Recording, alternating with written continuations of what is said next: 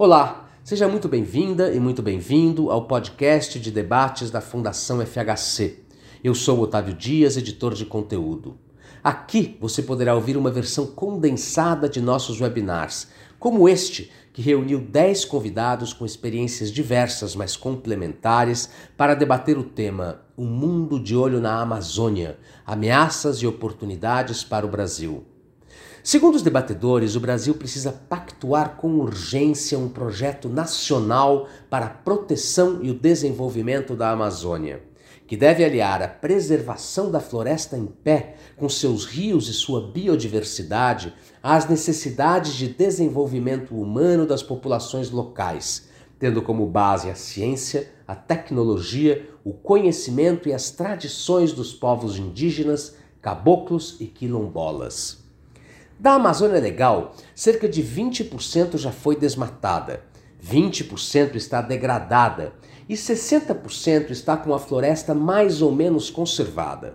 Para evitarmos atingir o ponto de não retorno, em que a floresta tropical se transformará em savana, não podemos desmatar mais nada, alertou o engenheiro agrônomo Beto Veríssimo, cofundador do Amazon. Vale lembrar que o conteúdo completo de todos os nossos eventos está disponível no nosso site fundacalfhc.org.br. Você também pode nos seguir nas redes sociais: Facebook, Instagram, YouTube e LinkedIn. Eu fico por aqui. Até a próxima. Eu queria dizer que Anthony Giddens, um filósofo que o presidente conhece muito bem, disse certa feita que a questão ambiental, a crise climática, era a principal preocupação da humanidade, mas que quando ela de fato se tornasse uma prioridade, talvez fosse muito tarde. E a assinatura no Brasil a respeito dessa questão, inquestionavelmente, passa pela Amazônia, que é um dos 14 hotspots do mundo em termos de ambientais. Ou seja, apenas uma questão do Brasil, é uma questão global. E o Brasil precisa dizer o que quer da Amazônia, o que quer fazer com esta Amazônia. Certamente, algo que diz respeito a todos os brasileiros e brasileiras, mas também a todos os cidadãos e cidadãos do mundo. Nesse momento em que o mundo está reunido, ou pelo menos parte dele, na cúpula do clima, no Dia da Terra, nós estamos aqui para debater a Amazônia, que será o nosso passaporte para o futuro, ou talvez o que cabe ser evitado a permanência num passado que nós precisamos superar.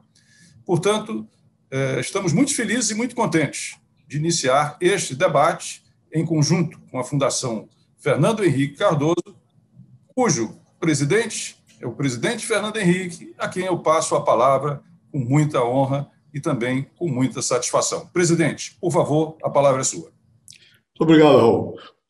Já, já, já foram todos saudados pelo Raul. Eu acho que não preciso repetir é, o nome de cada um e a alegria de estarmos aqui juntos discutindo um tema tão importante. Eu vou fazer considerações quase pessoais. Eu, minha mãe nasceu em Manaus. E por quê? Porque meu pai estava designado, meu pai era militar, foi designado para servir em Óbidos, é uma fortaleza que tem ali no Rio Amazonas. Bom, e eu sempre tive muita curiosidade sobre a Amazônia por causa disso. Minha mãe veio para o sul, veio pra, casou, veio para o Rio, eu nasci no Rio, e eu não conhecia a Amazônia. A uma certa altura, eu tive a, a, a sorte de fazer um, de, uma chance de escrever um livro sobre a, uma decisão que era importante, que era da Vale Rio Doce, e eu fui para o Maranhão. Conheci a região amazônica através do, do Maranhão, era decisão sobre se a Vale ia fazer um porto em Manaus, em, perdão, em Belém, ou onde é feito hoje, que é na capital do, do, do São Luís. Bom, é, quando eu era presidente, eu, eu conheci a Amazônia. Tarde, portanto, quando eu já era presidente. Conheci como? Fui para a floresta, fui com o general, acho que, não sei se era o Zenildo, creio que o Zenildo foi, não tenho certeza.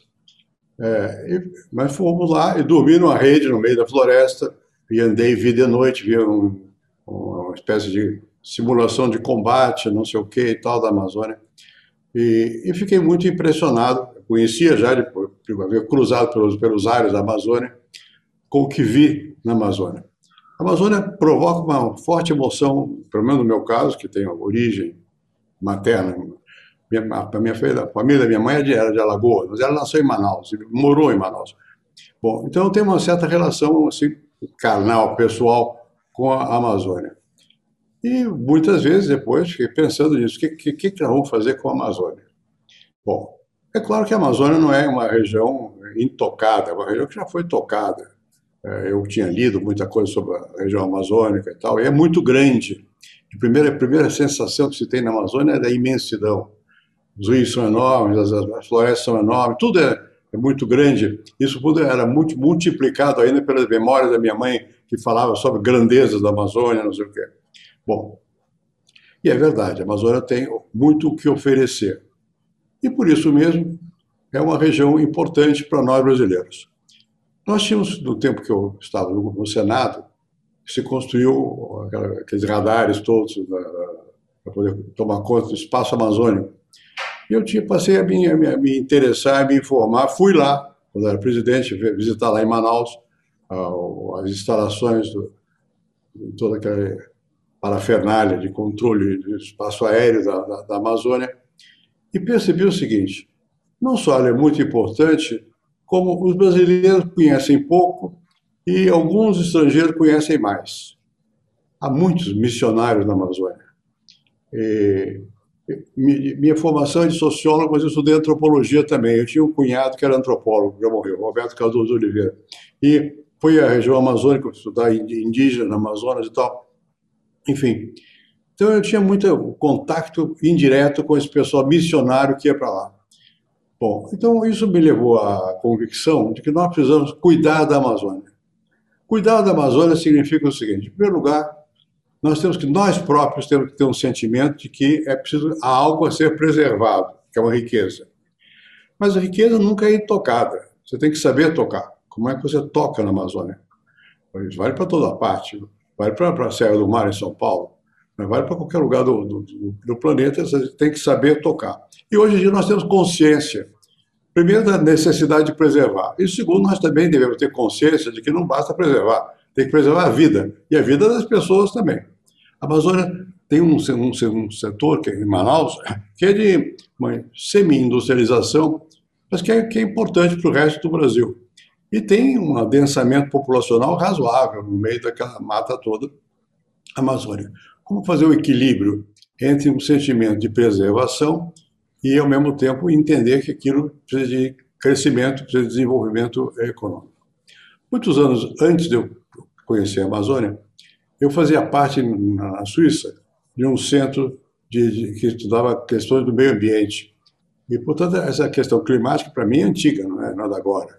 É, havia um, um, polaco que vivia, paulista polaco, vivia em São Paulo, na mesma rua que eu moro, Inácio Sachs, e tinha um outro chamado Marc Nerfan, que era um, um na verdade foi, foi secretário da, da, Conferência do Clima, a primeira conferência que houve lá no, no Estocolmo, do clima, e, e, e eu fui, fiz parte desse, desse núcleo de estudo sobre o, o meio ambiente, chamava-se FIPAD, Fundação Internacional para o Desenvolvimento Alternativo, Fundação para o Desenvolvimento Alternativo. Bom, é, então qual era a ideia desse, desse FIPAD e qual é a ideia que me parece que é válida até hoje? Você tem que ter, ao mesmo tempo, a noção do, da importância de, do que é preservável para preservar, e, por outro lado, você não pode deixar de reconhecer que existem riquezas e modos de e pessoas que vivem na região que têm que ser usadas, têm que ser exploradas. Como é que você faz o equilíbrio entre a preservação do que é natural e o trabalho humano que é necessário e que transforma em riqueza aquilo que é dado pela natureza. É fácil falar, difícil fazer. Nós estamos assistindo agora, todo instante, ontem vi por acaso na televisão, a questão de exploração ilegal de floresta, de mata. Né? Bom, o que é legal, o que é ilegal, já nessa região não é fácil de definir, porque é uma região imensa. Você tem que tomar precaução para saber quebrou, derrubou árvore, que tipo de árvore? É, vai ser preservada? É, tem autorização? Não tem autorização? Essas coisas todas. E as coisas se confundem. E as pessoas podem cair na, ilusão de que tudo que está sendo derrubado é ilegal. Nem tudo, mas uma, uma parte é ilegal. Então, eu acho que o que é mais importante é você ter, desenvolver políticas que conciliem a necessidade da preservação do meio ambiente com a nossa vida. Não é só no Brasil.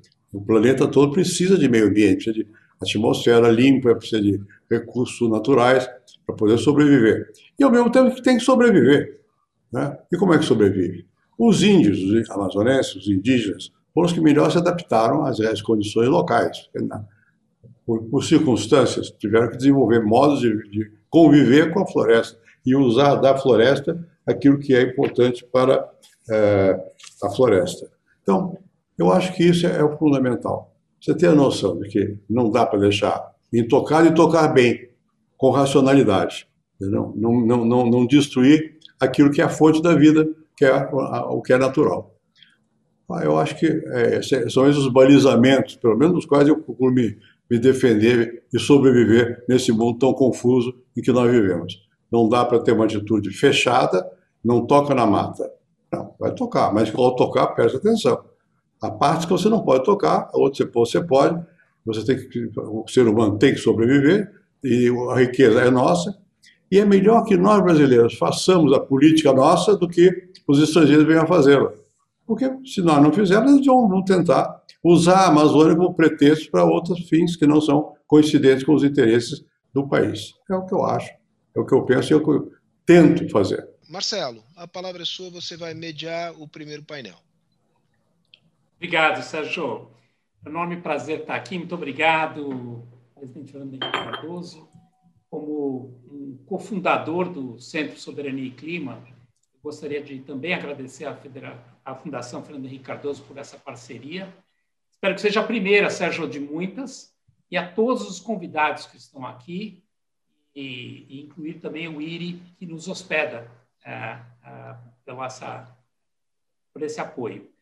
Essa data de 22 de abril foi muito feliz. Eu até falei para o Sérgio que ele foi muito estratégico para fazer isso, exatamente porque hoje a gente teve o começo da cúpula do clima e o mundo hoje está realmente de olho na Amazônia.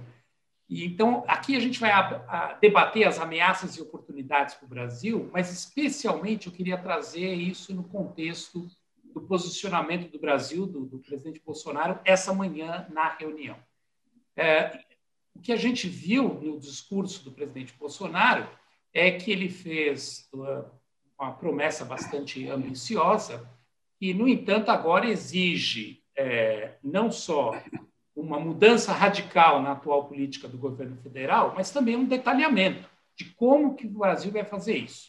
Então, basicamente, o presidente reafirmou o que já existia na NDC brasileira, mas tinha sido retirado dessa nova NDC, que é o fim do desmatamento ilegal em 2030, falou em dobrar o investimento em comando e controle, falou na, reafirmou a redução de 43% até 2030, é, falou em apoio à comercialização de carbono, falou em diálogo com a sociedade civil e indígenas, que é algo que estava sendo muito demandado, e falou do Brasil carbono neutro em 2050, que é uma novidade, porque até então a posição brasileira era 2060, ou seja, ele avançou 10 anos ainda sem detalhes de como a gente vai fazer isso. Então, eu gostaria de colocar aqui para os nossos panelistas é, perguntas que estarão associadas ao tema e a esse contexto de hoje. E lembrando para quem está participando aqui, assistindo a nossa é, a nosso painel, que o que a gente vai fazer é uma rodada primeira de perguntas específicas a cada um dos participantes. Depois, os participantes farão perguntas entre eles e no fim a gente vai ter uma última rodada de, uh, esclareci... de, de considerações finais. É, eu vou começar. Teremos um Adriana... segundo painel, né, Marcelo? Só aviso aos navegantes: haverá um segundo painel. Com certeza. Boa, Sérgio. E tem um segundo painel maravilhoso é, que nós faremos, repetiremos essa dinâmica com uh, novos convidados. Então, uh, eu vou começar com a Adriana Ramos, do ISA, e a pergunta, Adriana, para você, é, eu sei que você veio preparada para reagir à provocação de ameaças e desafios, mas eu vou simplesmente dizer: o posicionamento do presidente Bolsonaro essa manhã mudou algo na sua fala? Por favor. Obrigada, Marcelo. Boa tarde a todos. Queria agradecer o convite e a oportunidade de estar aqui. Olha, infelizmente não, não muda muito, porque eu acho que a gente teve uma mudança retórica que eu espero que se concretize em mudanças efetivas, mas isso não está dado nem sinalizado, né? E eu acho que gente ainda paira sobre nós a principal ameaça, né, na resposta que eu tinha imaginado, que é a ameaça do negacionismo, né? Porque foi o negacionismo que nos tirou da liderança desse processo, nos colocou nessa situação que o Brasil vivenciou hoje, lamentável, do nosso presidente fazer uma manifestação e o presidente dos Estados Unidos já não estar mais na sala. Isso jamais aconteceria nas últimas três décadas, né? E esse negacionismo, então, ele tem impedido o país de construir uma perspectiva realmente nova, né? uma inovação no tratamento da questão da Amazônia. Eu acho que a gente tem um enorme acúmulo de conhecimento de experiências que foram desenvolvidas nessas últimas décadas, principalmente se a gente pega a Constituição e a Rio 92 como referências, né, porque estabeleceram é, um, um, não só o arcabouço legal, mas a possibilidade, por exemplo, de ampliar os projetos de cooperação, como foi o caso do, do PPG-7, a partir dos quais nós instalamos o sistema de monitoramento é, do desmatamento, estruturamos as instituições ambientais nos estados e no, no âmbito federal, desenvolvemos pesquisas, fortalecemos toda uma agenda de ordenamento e gestão de territórios, né? desenvolvemos múltiplas experiências é, de produção sustentável, debates sobre investimento em infraestrutura de modo sustentável, mas tudo isso foi abandonado, vem sendo ignorado e até rejeitado. Né? Num, o próprio presidente diz, quer dizer, que ele é, queria que o Brasil fosse o Brasil de 40, 50 anos atrás. E as propostas que a gente tem hoje para a Amazônia refletem essa visão. A visão da década de 70, que foi, é, não né, coincidentemente, quando começou né, o processo de, de desmatamento, de abertura, que é uma lógica de que você precisa superar a floresta para desenvolver a região.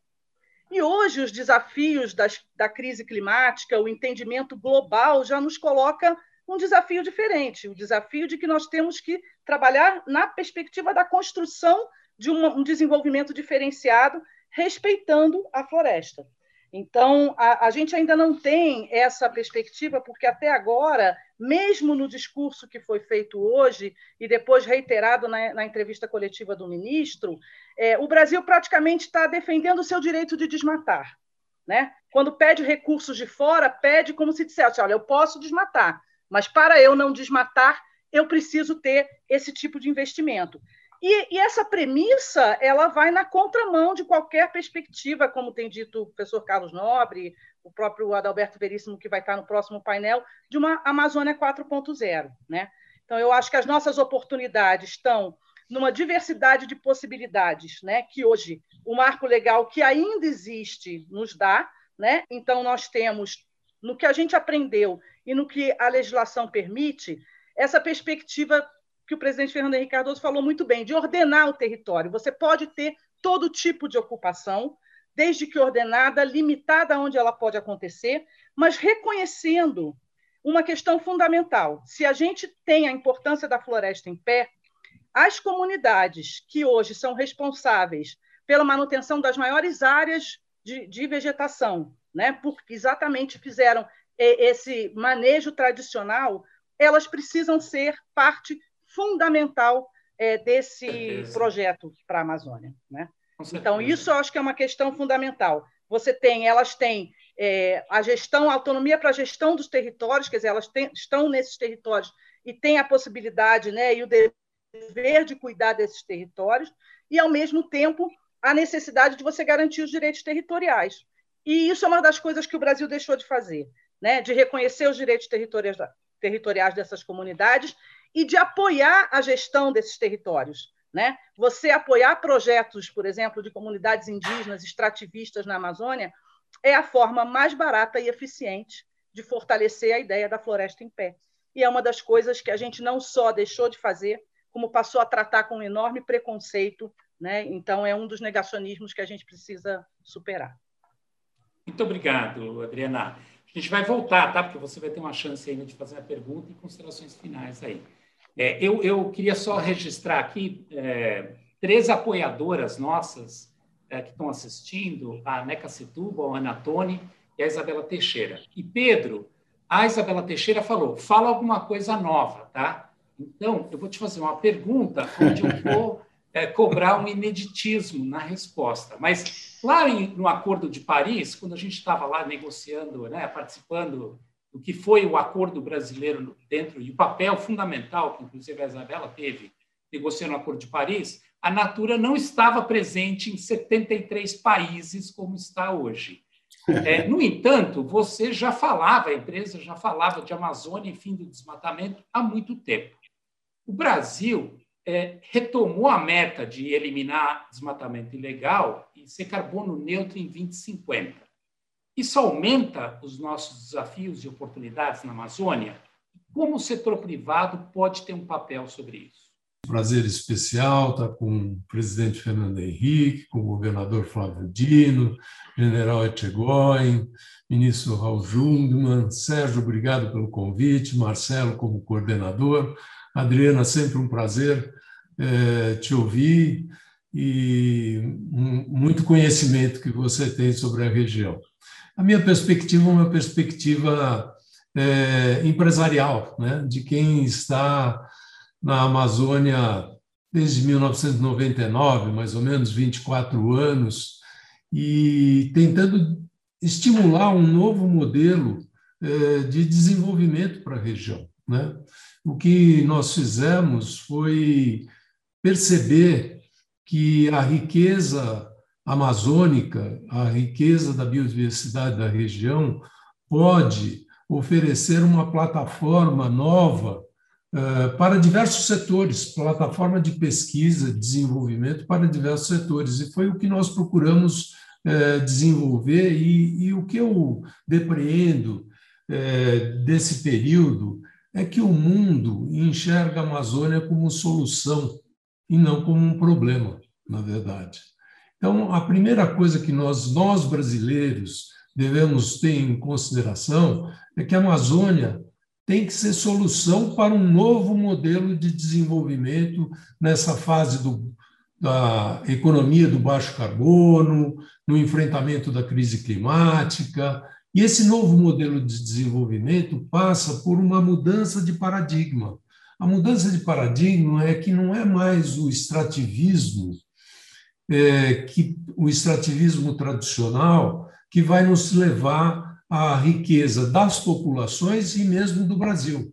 Hoje nós temos uma região que é paupérrima comparado com os índices de outras regiões do Brasil, é, e é a riqueza que o planeta está olhando é a riqueza que o, o, o, planeta está olhando. Então, nós temos que mudar o paradigma de como nós vamos fazer o desenvolvimento. Óbvio que nós temos, sim, que ativar essas cadeias que existem, é, florestais e não florestais, explorar a madeira, que vai ser uma matéria-prima importante no futuro, mas explorar de uma maneira é, sustentável. E, e eu acho que a parte, a, o, o ponto de partida é reconhecer que nós temos uma região que tem é, 210 milhões de hectares hoje que estão protegidos por serem ou unidades de conservação ou serem terras indígenas, ah, que estão fazendo o seu papel de conservar a, a floresta em pé que é o que vai ter valor nesse novo paradigma. O valor não virá mais da exploração das cadeias produtivas tradicionais. O valor virá da, do reconhecimento que a gestão do clima, a gestão da, da água, a, água que produz, abastece o centro-oeste brasileiro e que permite a alta produtividade agrícola do Brasil, isso é um problema brasileiro que tem que ser enfrentado pelo Brasil. E, e obviamente, que não pode, nós, nós não podemos deixar é, de lado que o que tem sido feito de, de, de abandonar as práticas de comando, de controle, é, são é um desastre para o Brasil. É um desastre. Eu garanto a vocês, é, pela minha experiência empresarial, que a, o, os estrangeiros estão loucos para conhecer o murumuru, o tucumã, a castanha, o açaí. São riquezas enormes que estão aí, mas precisa um novo paradigma de desenvolvimento, que para mim ele é calcado, primeiro, na legalidade. Não é possível se desenvolver uma região num ambiente de legalidade, de grilagem, de invasão. É, não é possível desenvolver é, dessa forma. Segundo, é insuficiente falar de desmatamento ilegal. É insuficiente, porque as terras privadas é, que ainda não foram desmatadas dentro do Código Florestal representam um potencial de desmatamento enorme. Então, o, pessoal não está entendendo. Não basta ser legal. Nós precisamos trazer outros elementos para fazer o funding dessa região e para poder elevar essa região a um outro patamar. E, nesse sentido, eu coloco dois vetores principais. O primeiro deles é o investimento em ciência, tecnologia e inovação. É, não é possível um país como o nosso ter um orçamento do Ministério de Ciência e Tecnologia todo para o Brasil inteiro de 8 bilhões de reais. Enquanto que nós fazemos outras alocações de recursos, e aqui eu cito só como exemplo a própria Sim. Zona Franca de Manaus, que nos custa 30 bilhões ao ano, que é maior que todo o orçamento do Ministério de Ciência e Tecnologia. Então, e com um benefício muito pequeno em relação ao conjunto da, da região. E, e o segundo Vou pedir, aspecto, Pedro, para você, se você puder dar uma concluída, porque a gente volta Eu vou concluir você, dizendo tá? o seguinte: nós, nós precisamos também estar melhor preparados para negociar internacionalmente o que é esse mercado de carbono. E nós temos um alto potencial de exploração, temos um alto potencial de exploração, porém não estamos preparados para fazer as negociações internacionais do jeito que deveríamos. Então não sabemos exatamente o que queremos. Então esse eu paro por aqui por enquanto. Obrigado, Pedro. E a gente vai ter mais oportunidades, tá? Que vocês vão se perguntar e terão considerações finais. Mas a tua intervenção me deu um excelente gancho para ir para o governador Dino é, e trazer esse desafio que você colocou, né? Quer dizer, é, a Amazônia ocupa um terço do seu estado, governador, e está muito ameaçada. E hoje, na cúpula do clima, a Noruega, Estados Unidos, Reino Unido e um grupo de empresas lançaram uma iniciativa para investir um bilhão de dólares em florestas tropicais. É, a condição do investimento é demonstrar que não teve desmatamento. E a boa notícia é que os estados subnacionais podem se candidatar a esses recursos. Então, pensei na hora no consórcio amazônico fazendo isso. A provocação que eu vou lhe fazer, seguindo a orientação da Isabela de ser provocativo e a gente dar respostas inovadoras, é: o senhor acha que, por exemplo, os governadores poderiam definir uma meta? Vamos pensar aí, fim do desmatamento em 2025, algo ousado para demonstrar esse compromisso alinhado com o que o Pedro Passos colocou, cuja contrapartida seria também a promoção econômica e de emprego e renda do setor privado em diálogo com a sociedade? Como é que o senhor vê isso? Muito, muito obrigado por estar aqui. Obrigado, Marcelo, pela pergunta. Saúdo todos aqueles que participam, cumprimentando o presidente Fernando Henrique Cardoso. É, creio que esse é o ponto principal. Abordagem de comando, controle e fiscalização não é, na verdade, a determinante. Ela é consectária lógica de uma concepção de desenvolvimento do nosso país. É a partir daí que se estabelecem as prioridades de alocação de recursos públicos e privados.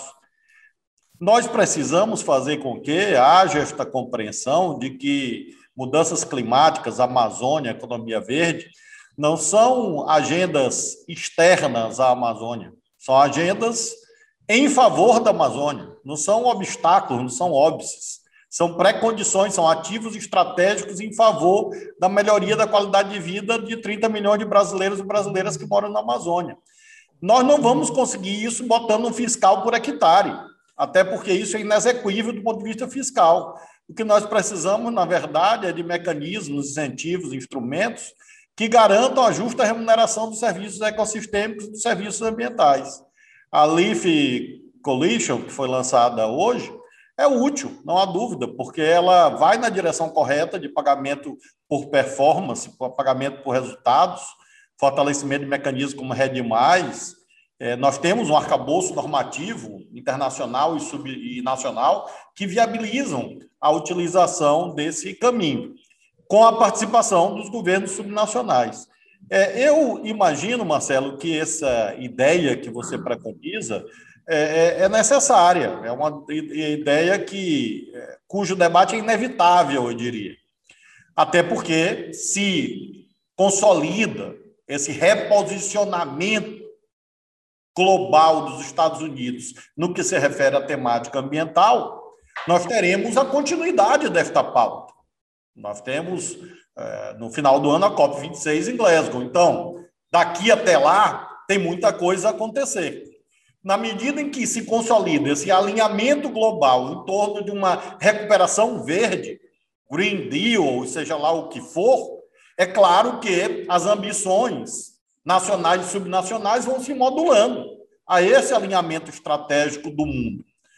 Por isso, metas ah, ousadas podem ser colocadas, porém, Marcelo, desde que isso seja economicamente e socialmente produtivo, eficiente para o povo da Amazônia.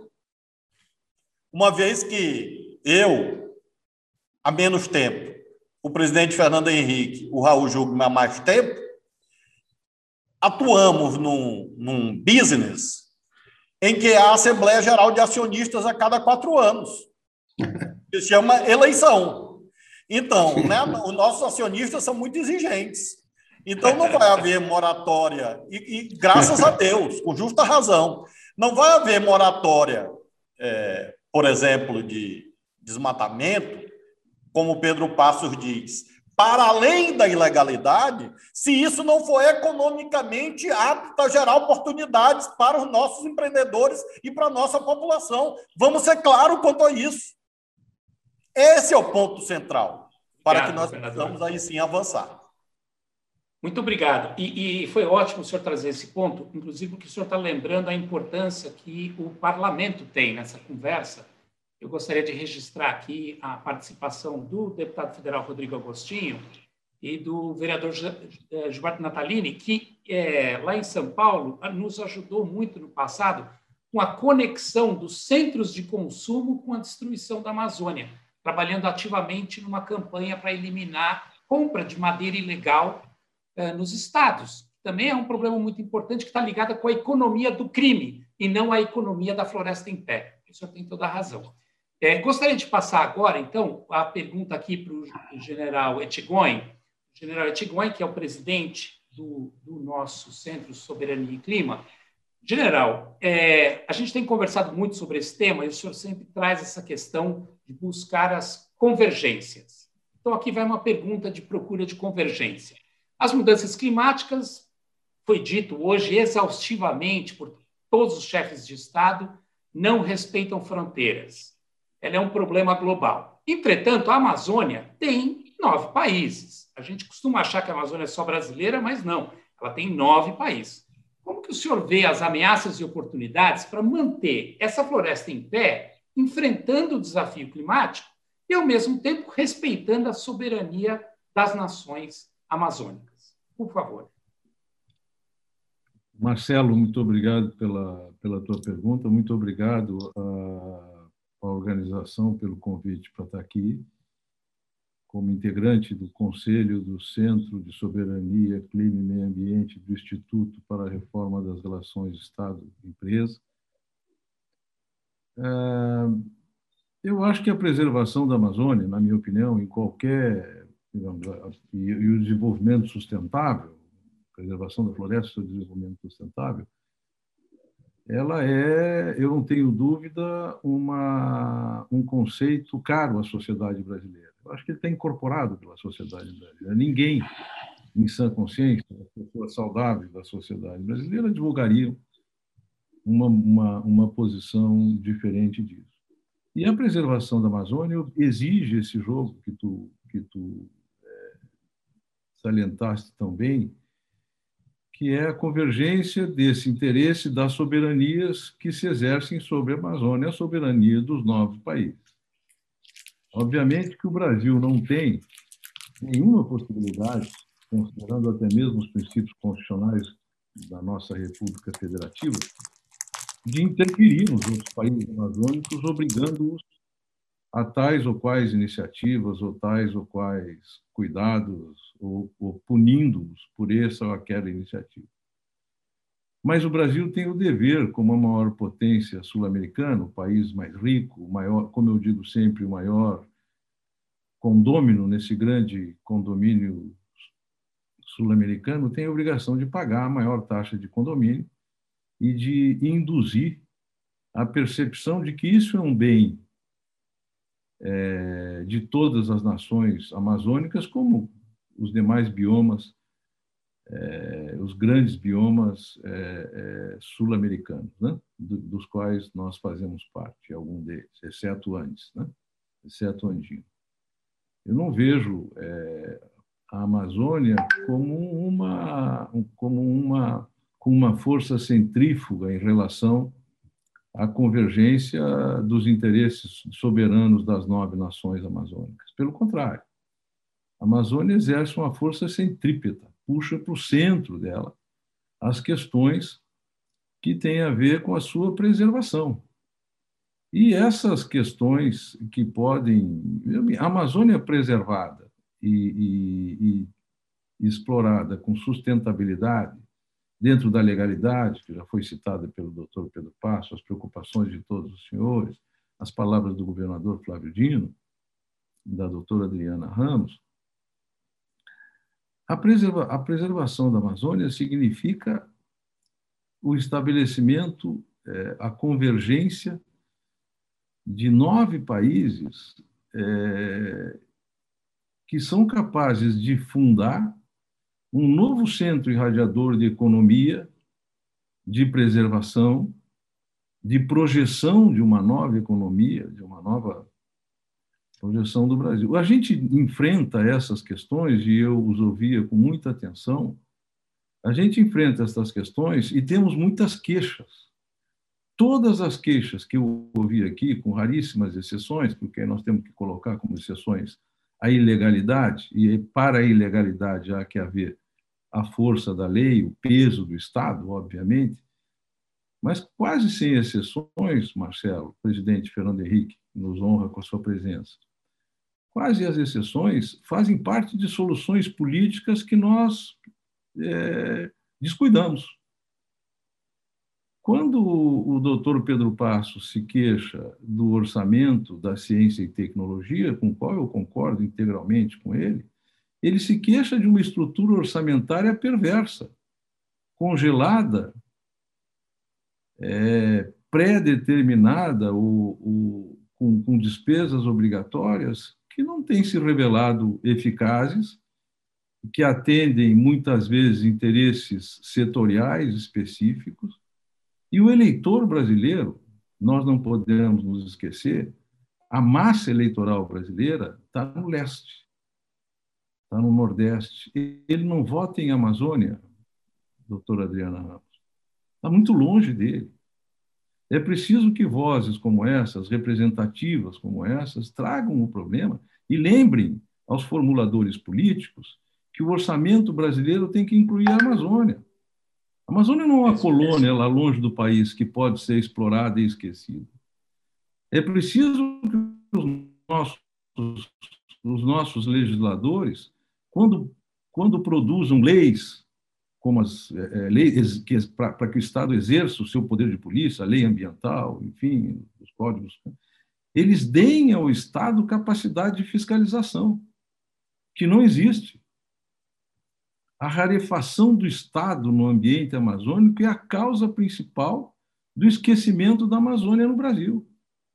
E ela não se dá por interesse do cidadão, ela se dá por desinteresse da classe política ou por, ou por outros interesses que eu não saberia dizer aqui, ou não valeria a pena dizer aqui. É preciso General, olhar. Só para o senhor concluir, por favor, que eu vou fazer é preciso a que nós olhemos no espelho e entendamos que a Amazônia está descuidada porque nós não cuidamos dela e a elite dirigente do país não tem a preocupação. É muito fácil apontar um dedo para um ou dois ou três, fazer um, um discurso acusatório, mas é preciso olhar para uma história legislativa de quanto foi feito para beneficiar o poder de polícia do Estado, para beneficiar a capacidade de tecnologia e inovação, para beneficiar a capacidade, a possibilidade de um desenvolvimento é, sustentável e para beneficiar uma percepção de que o meio ambiente não, não exclui o desenvolvimento humano. Muito pelo contrário. Muito obrigado. Muito obrigado, general. E, e vocês me desculpem, eu estou fazendo essas interrupções só para garantir que a gente tenha todo um pacote brilhante de é, intervenções entre vocês, é, e não só é, uma interação de pergunta e resposta. É, o senhor falou sobre o descuido da gestão política, e essa manhã o presidente da Argentina acho que deu um puxão de orelha na gente quando ele falou que é, é preciso que aqui na América do Sul a gente tenha uma visão regional do enfrentamento das mudanças climáticas, porque nenhum país vai resolver isso sozinho. Acho que foi um recado aí importante para todos nós aqui. Adriana, nessa rodada de perguntas, é, como pré-selecionado, você fará a pergunta para o governador Flávio Dino. Então, achei que essa provocação da gestão política cai, caiu bem para você fazer a sua pergunta. Sim. Muito obrigado, Marcelo, especialmente por essa oportunidade de poder me dirigir ao governador. Uma parte da minha pergunta você roubou, porque tinha a ver com essa questão de como o Estado do Maranhão, mas você falou um pouco dos, né, do governador como coordenador do consórcio, então eu me dirijo a ele mais como governador do Maranhão, como é que o Estado do Maranhão está se preparando para essas oportunidades né, que estão surgindo, e especialmente como o governo do Maranhão é, tem tratado a questão dos territórios tradicionais. Eu vou pegar aqui também o gancho de fazer uma certa provocação, Acho que o Maranhão tem uma das legislações mais inovadoras que eu já vi relacionada à questão de uso de recursos naturais, que é a lei do babaçu livre. Né? Então, queria que o senhor falasse um pouco sobre a aplicação da lei no âmbito estadual e também saber se o governo do Estado tem a possibilidade, a pretensão de avançar na questão do reconhecimento de territórios, como, por exemplo, os territórios quilombolas, que podem ser reconhecidos pelo, pelo Estado, né? não só pelo nível federal, em especial no caso de Alcântara que a titulação quilombola faria uma grande diferença na perspectiva né, até do acordo com os Estados Unidos do uso da base. Obrigada. Tá, e, e governador, o senhor vai fazer a pergunta para o general Etigon, tá? Então, quando eu estiver acabando o seu tempo, eu lhe dou um avisozinho, o senhor já sabe que é, o senhor já é o próximo perguntador. Quanto tempo, Marcelo, para eu responder, por favor? Ah, uns três minutos, assim, okay. depois a gente tem outra okay. ainda de colocações finais. Pois não. Então, Adriana, bem sumariamente, indo por, por tópicos. Primeiro, no que se refere à base de Alcântara, temos aqui um especialista no tema, que é o ministro Raul Jugman, mas apenas é, a título informativo, a titulação de territórios quilombolas que é controvertida, que é objeto de litígio, é, há algumas décadas é, na, na cidade de Alcântara, se dá dentro de uma área federal. Então, na verdade, que foi a área primariamente desapropriada ainda no governo do presidente João Figueiredo para a instalação da base. É, no que se refere à área externa à base, na verdade, externa aos limites da base, é, não há necessidade de, de conflitos. Eu tenho sublinhado a minha posição muito nítida no sentido de que a base deve funcionar tal como ela existe. Ou seja, não há necessidade de expansão da base para abranger outras comunidades quilombolas. Aquelas que permanecem dentro daquele território desapropriado de 1980 é que de demandam uma solução federal para isto.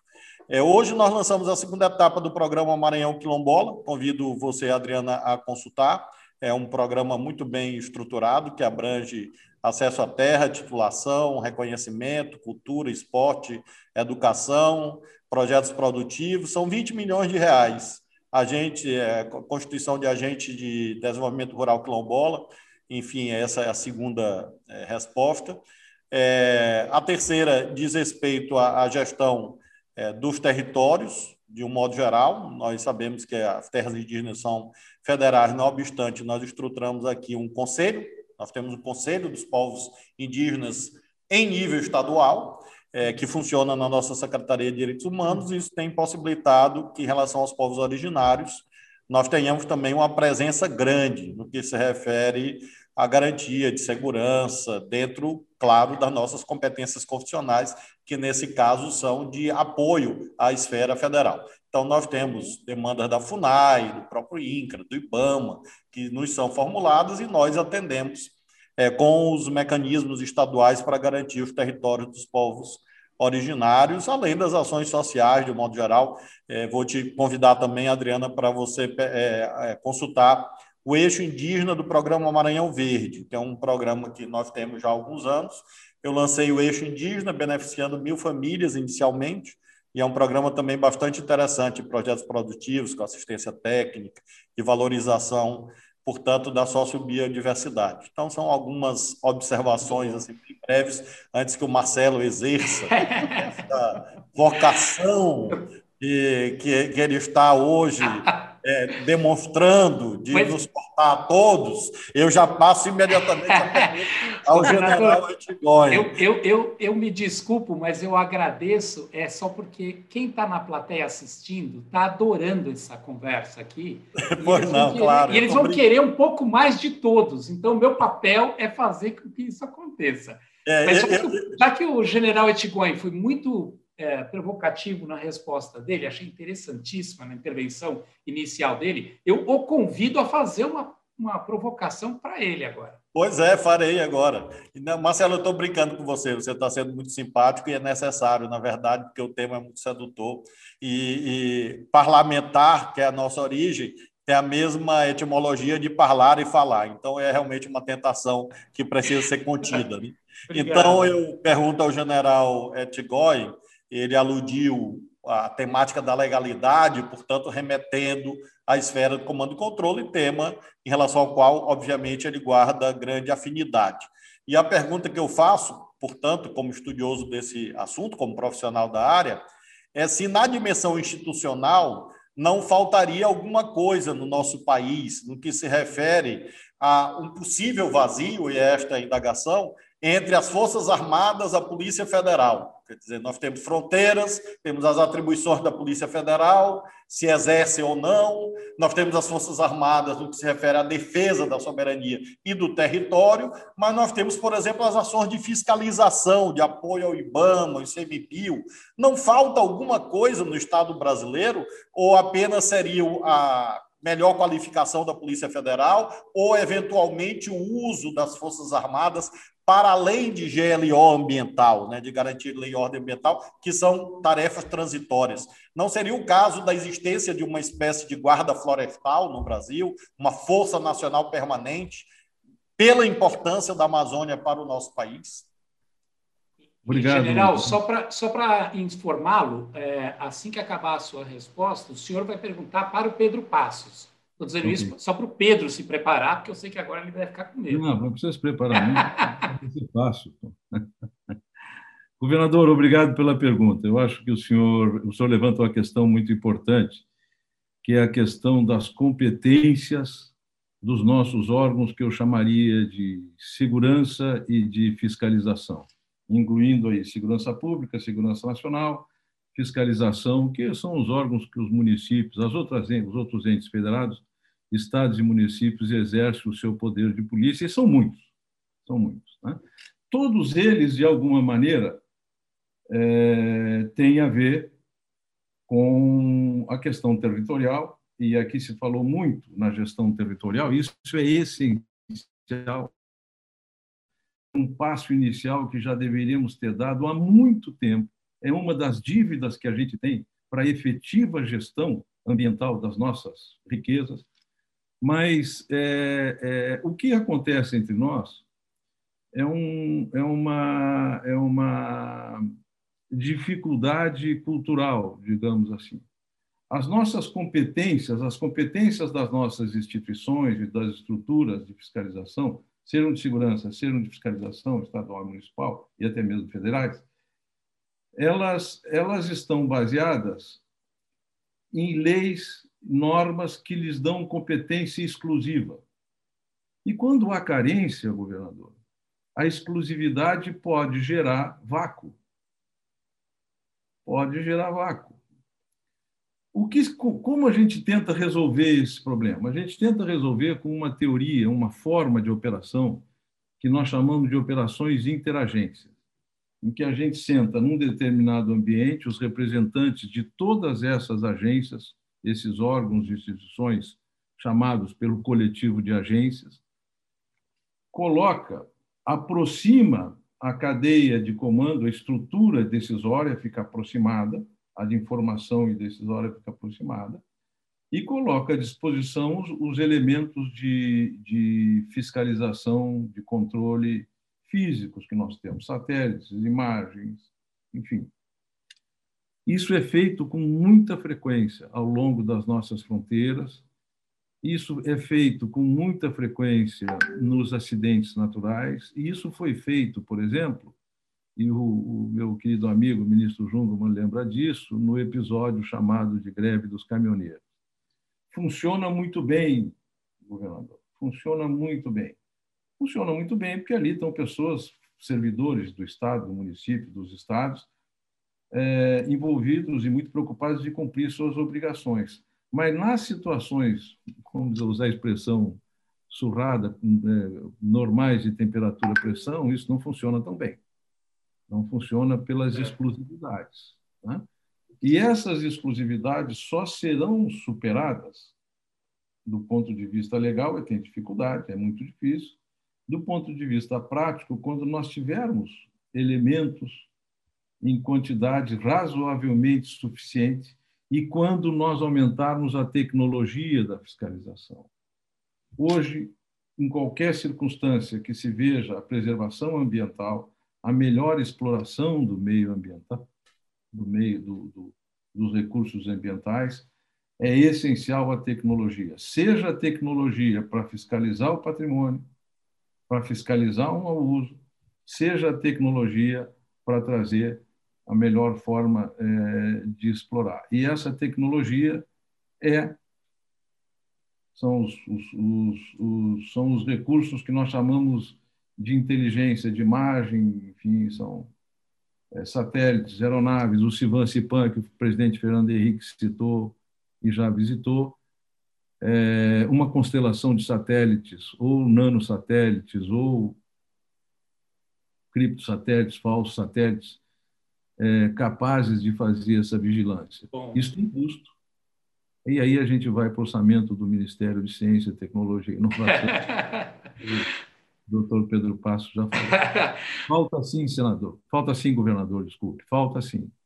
Falta talvez mais é presença, porque o instrumento para essa integração a gente já tem e ele foi testado e é testado bastante e, e não, não tem dado certo sempre que isso é necessário. Não dá certo no dia a dia, na rotina, porque falta quem vai exercer o papel que lhe toca constitucionalmente ou legalmente. Se eu puder só aproveitar esse gancho para a sua pergunta para o Pedro Passos, porque isso que o senhor descreveu, essa oportunidade de trabalhar juntos, focados, integrados, foi exatamente o momento em que o Brasil diminuiu drasticamente o desmatamento da Amazônia.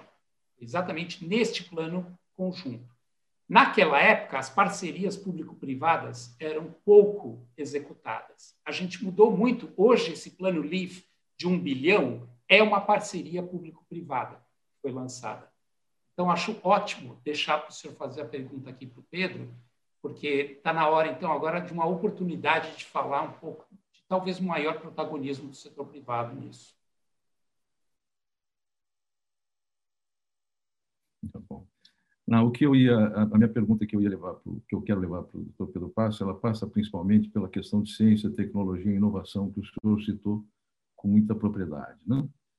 É, e ela não tem a ver só com a questão amazônica, como a gente está falando aqui nesse momento. Ela tem a ver com toda todo o desenvolvimento e a aproximação desses recursos em benefício da Amazônica, que é o que é da Amazônia, que é o cerne do que nós do que nós estamos tratando. O Exército é, conduziu o, o gerenciamento de um projeto do Ministério da Defesa já pensado lá atrás, na primeira Estratégia Nacional de Defesa de dezembro de 2008, que é o CISFRON, um sistema de vigilância da fronteira, que na realidade é um grande, é como se fosse um, um, um celular, um telefone celular, em que muitos aplicativos podem ser instalados. O aplicativo de soberania, vamos dizer, defesa, o aplicativo policial, o aplicativo tal. É, nesses aplicativos, nesses grandes, nessas grandes possibilidades, quando a gente fala, e a extensão dele para a Amazônia, que é um, um problema de ciência, tecnologia e inovação, a gente vê a possibilidade da iniciativa privada como uma grande indutora de desenvolvimento. Na mesma medida em que nós fizemos leis, não fizemos fiscais para as leis e ficamos discutindo se o Estado era ou não era agente econômico, nós dificultamos, o Brasil tem dificultado a presença da, da, da iniciativa privada que pode aportar na busca dos seus objetivos, pode aportar solução para isso. Como o senhor vê a presença é, da iniciativa privada como indutora de desenvolvimento e indutora da chegada do Estado nessas regiões em que eu disse que a presença é tão rarefeita? Obrigado. E Pedro, só para você saber, a sua pergunta será para a Adriana, tá bom? Logo após os seus três minutos aí. Tá bom. Obrigado. Obrigado, general. É, é, um tema que eu tenho me envolvido bastante, que é o tema de ciência, tecnologia e inovação. É, infelizmente, o nosso modelo de desenvolvimento no Brasil ele está ainda eh, voltado para o financiamento à produção e o incentivo à produção, no velho modelo do século passado. Eh, o que nós vemos hoje é um conjunto de alocações de recursos.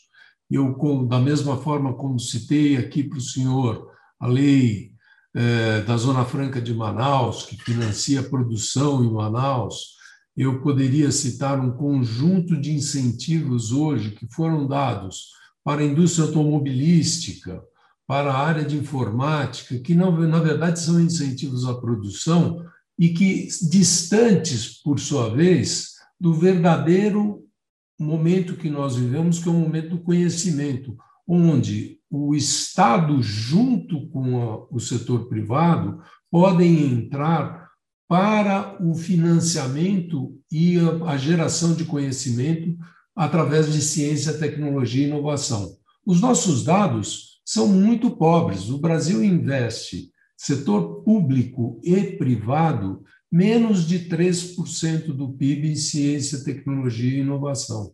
Enquanto que nós temos como subsídios tributários, de uma maneira geral, nós temos mais ou menos 4,5% do PIB, o que representa 350 bilhões de reais. Então, nós temos um problema de alocação de prioridades, general, que me parece que nos outros estados, nos estados desenvolvidos, e a gente vê isso nas, nos Estados Unidos, na Inglaterra, na Europa, todos esses planos de parcerias entre o setor privado e o setor público para alavancar conhecimento. Esse, esse tem sido o mote. Nós temos um pequeno exemplo aqui, em gestação, eu diria, que é o exemplo da Embrapi. Embrapi é um, pertence à está subordinado ao Ministério de Ciência e Tecnologia,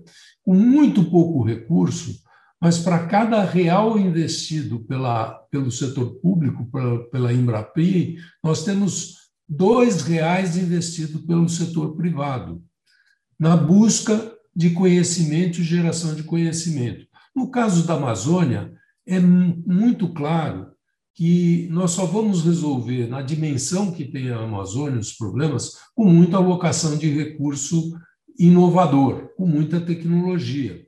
É, não é possível mais nós termos que fazer controles é, e da forma que fazíamos há 30 anos atrás. Com hoje, com a disponibilidade que o senhor tem de imagens, de aplicativos digitais, enfim, é muito mais fácil hoje, com uma gestão ambiental focada, unir a parceria público-privada para poder endereçar essa questão amazônica. Bom, Pedro, só para lembrar quem está participando, Pedro, eu queria lembrar que a gente vai ter um segundo painel moderado pelo Sérgio Fausto, com a Raquel Biderman, com o Beto Veríssimo, com o Denis Minervi, com o ministro Raul Jungmann, é, fazendo uma outra rodada de discussão. Então, convido a todos que é, é, fiquem por aí. E agora a sua pergunta para a Adriana Ramos. Adriana, um, um, dos problemas que nós temos na Amazônia para fazer viabilizar a, a, nossa produção nesse ambiente de produtos florestais, madeireiros ou não, é um problema de escala, porque é, normalmente essa produção passa através de comunidades, como você conhece, ribeirinhas ou comunidades indígenas. Então, é uma produção de baixa escala, de baixo impacto econômico para a região. É o, como é que você imagina o desafio é, que tenhamos de, para aumentar essa escala sem perder, vamos dizer, a capacidade de gerar recurso para essas populações? Obrigado, Pedro. Acho que essa é uma ótima pergunta, porque, de fato, o que eu acho que acontece quando a gente pensa produção na Amazônia é que a gente vem pautado por uma lógica de mercado, né? das produções de monoculturas, da, da produção em grande escala, e isso se choca diretamente com a questão da capacidade de suporte né, da floresta. As comunidades, no geral, elas manejam em torno de 100 produtos, digamos, de uma floresta. E o mercado que a gente conhece, ele conhece mais ou menos de 15 a 20, sendo que né, com muito esforço, porque, na real, você vai ver o açaí, a castanha, né, o óleo de, de copaíba, de andiroba, enfim. Então, é, eu vejo que a forma de fazer isso é que a gente precisa trabalhar com uma escala de múltiplas iniciativas mais locais, né? Então, a, a visão de escala tem que ser essa. Isso faz parte da visão de um novo modelo. Mas, além disso, é preciso que em cada região, é, junto com as comunidades, se possa desenvolver soluções em que elas possam tentar integrar a sua produção. Então, por exemplo, o Instituto Socioambiental onde eu trabalho tem um trabalho na região da Terra do Meio, que é uma região imensa, no Pará, na bacia do Xingu, e ali a gente trabalha no apoio às comunidades extrativistas e indígenas, é, e a solução que se chegou coletivamente foi o estabelecimento de algumas cantinas, que seria o espaço do antigo seringalista, só que retirado o intermediário, no qual as próprias comunidades conseguem reunir, por exemplo, a produção de castanha de diferentes comunidades numa, numa mesma cantina, né? E ali, então, é esses cantineiros, que são pessoas da, escolhidas pela própria comunidade, para fazer esse papel de um certo entreposto, entre muitas aspas aqui, é, trabalham conjuntamente vários cantineiros e negociam, então, é, a borracha, a castanha.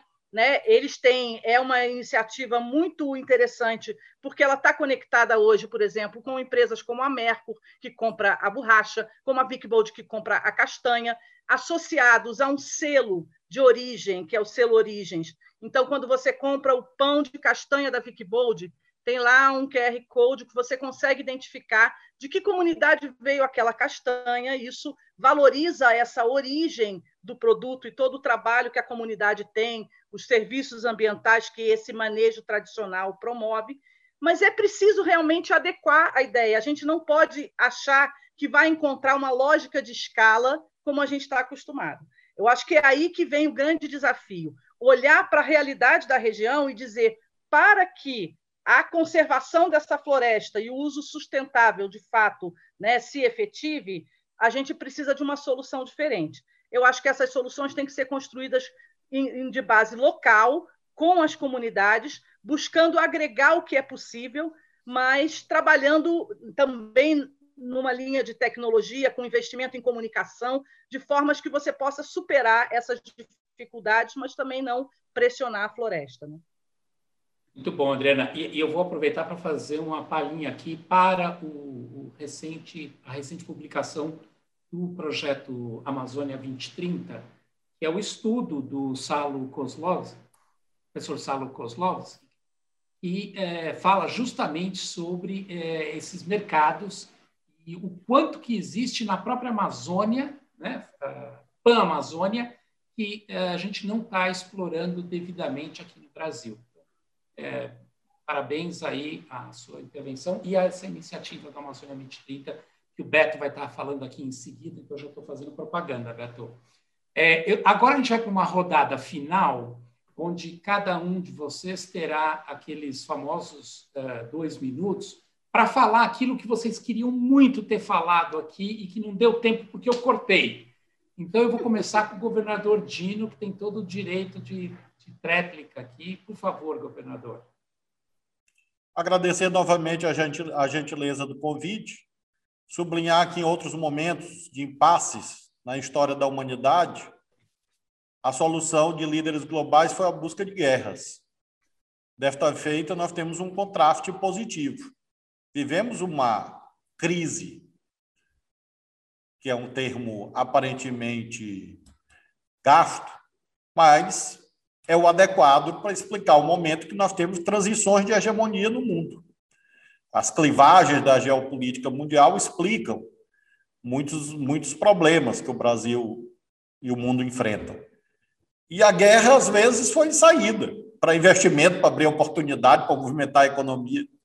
Desta feita, felizmente, em tempos tão sombrios que vivemos, aparentemente a convergência de líderes globais de grande importância vai no sentido de considerar a transição energética, novos parâmetros de estruturação da economia, como um caminho para a humanidade.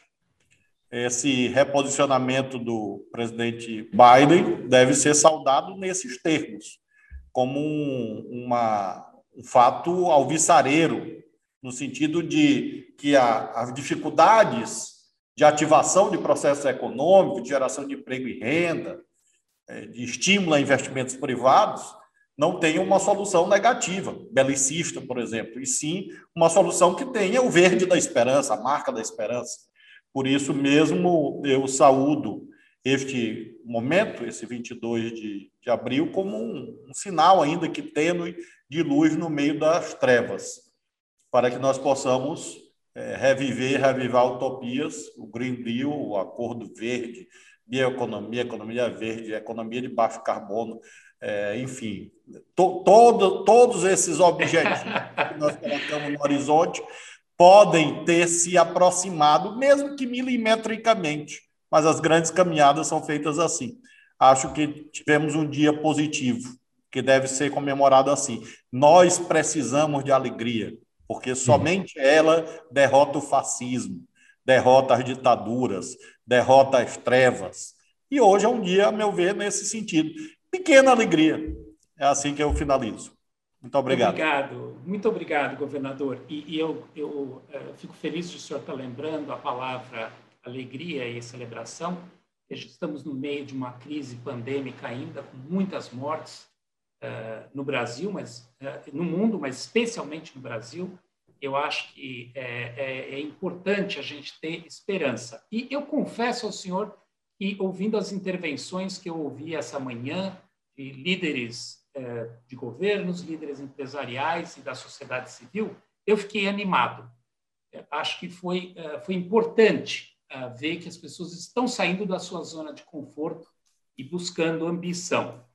Nesse sentido, eu também quero agradecer aqui, General Etgoin, a sua participação trazendo essa visão que não é comum em debates como esse, a visão da defesa, a visão da, de, de, uma, é, de um ponto de vista de uma área importante do Brasil, né, que é a visão dos militares, especialmente na Amazônia, cuja logística depende inteiramente é, desse setor. Convido o senhor a fazer suas considerações finais. Obrigado, Marcelo. Em, português fica feio quando já diz as minhas últimas palavras, pode ser a última refeição do condenado os ingleses acharam final remarks, que fica um pouco mais elegante. Né?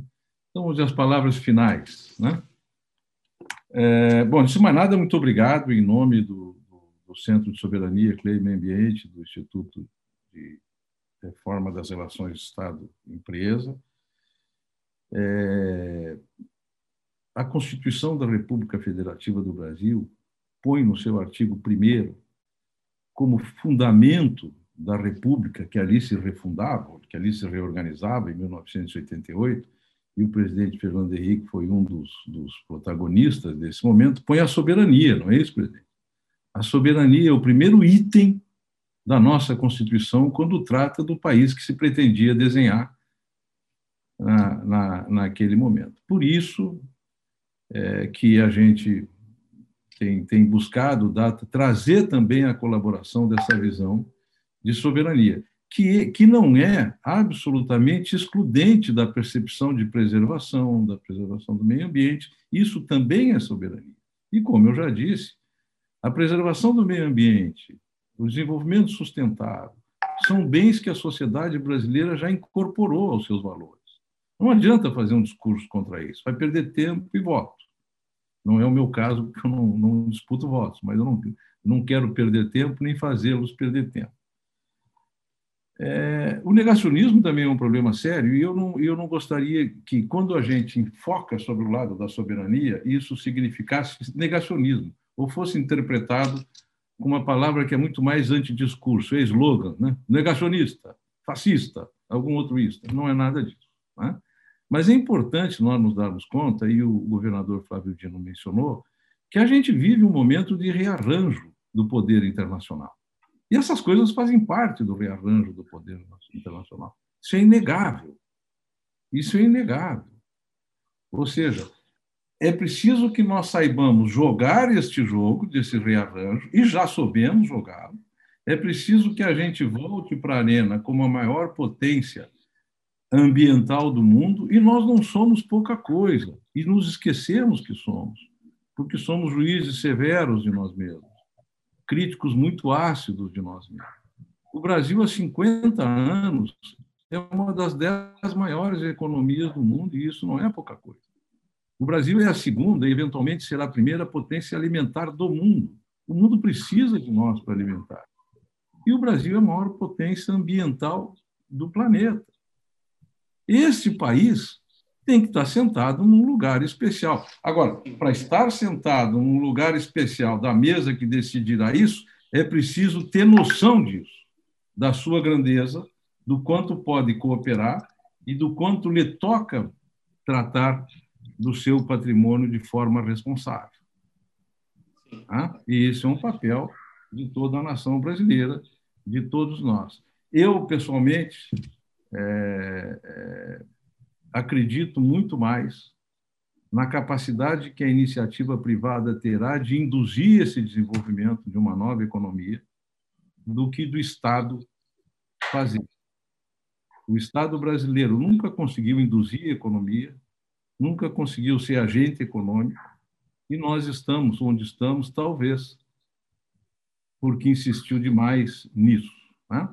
E, além do mais, nós temos um Estado, infelizmente, dominado por corporações que fizeram a divisão do orçamento e o engessamento orçamentário que a gente tem hoje. Acho que isso dá um, é. outro, um outro painel para a gente discutir aí. É um convite, painel. Sérgio, para a gente tentando, abrir essa. Eu estou tentando deixar algumas perguntas. Muito obrigado, muito obrigado, general. Presidente, muito obrigado por estar obrigado conosco, ter tido a paciência de nos aturar até aqui. Muito obrigado ao, ao, à Fundação Fernando Henrique por essa parceria tão importante conosco nessa noite e muito obrigado àqueles que tiveram a paciência de me ouvir, particularmente meus colegas de painel que, que foram tão, tão brilhantes e que eu espero ter estado à altura de todos. Obrigado. Obrigado, general. E tem mais, fiquem, porque é, tem mais por aí. É, Pedro, é, o general lembrou do Homem-Aranha, com poder vem responsabilidade, e a, a responsabilidade que é, o setor privado tem. Então, suas considerações finais, por favor. Eu queria acrescentar a palavra alegria, a palavra esperança. Eu acho que é uma é de esperança que os brasileiros precisam nesse momento tão difícil. E eu positivamente quero lembrar que essa discussão sobre a Amazônia traz luz sobre uma nova possibilidade de crescimento para a região, porque nós vamos valorizar o que até hoje não conseguimos valorizar, que é a nossa floresta, que é a nossa biodiversidade. Quero trazer aqui uma oportunidade para o Brasil como articulador dessa integração com os países eh, da América do Sul através do bioma e da complexidade da Amazônia. Acho que aqui o Brasil não tem sido, até aqui, o Brasil não tem sido feliz em fazer uma integração verdadeira com os países da América Latina, especialmente da América do Sul. Temos um mercado enorme pela frente que podemos é, aproveitar e criar condições de integração de diversas ordens, inclusive comercial, mas inclusive cultural, e a Amazônia pode ser o, o pretexto, o foco, o, a forma de integrarmos a, o Brasil à América Latina. Nós podemos, de forma conjunta, defender posturas, e nós vamos aqui numa brincadeira, se me permitem, aqui no final da conversa, representar o PEP da biodiversidade. É porque é disso que se trata. Nós temos aqui a riqueza que o planeta não tem. E nós não precisamos saber monetizar essa riqueza com muita ciência, tecnologia e inovação. Vamos mudar o curso e fazer dessa, desse novo vetor de crescimento uma expansão que nos colocará em contato com a América do Sul, mas em contato com países da Ásia também, pelo eixo do Pacífico. Acho que aqui temos uma oportunidade de ouro. Obrigado. Muito obrigado, Pedro.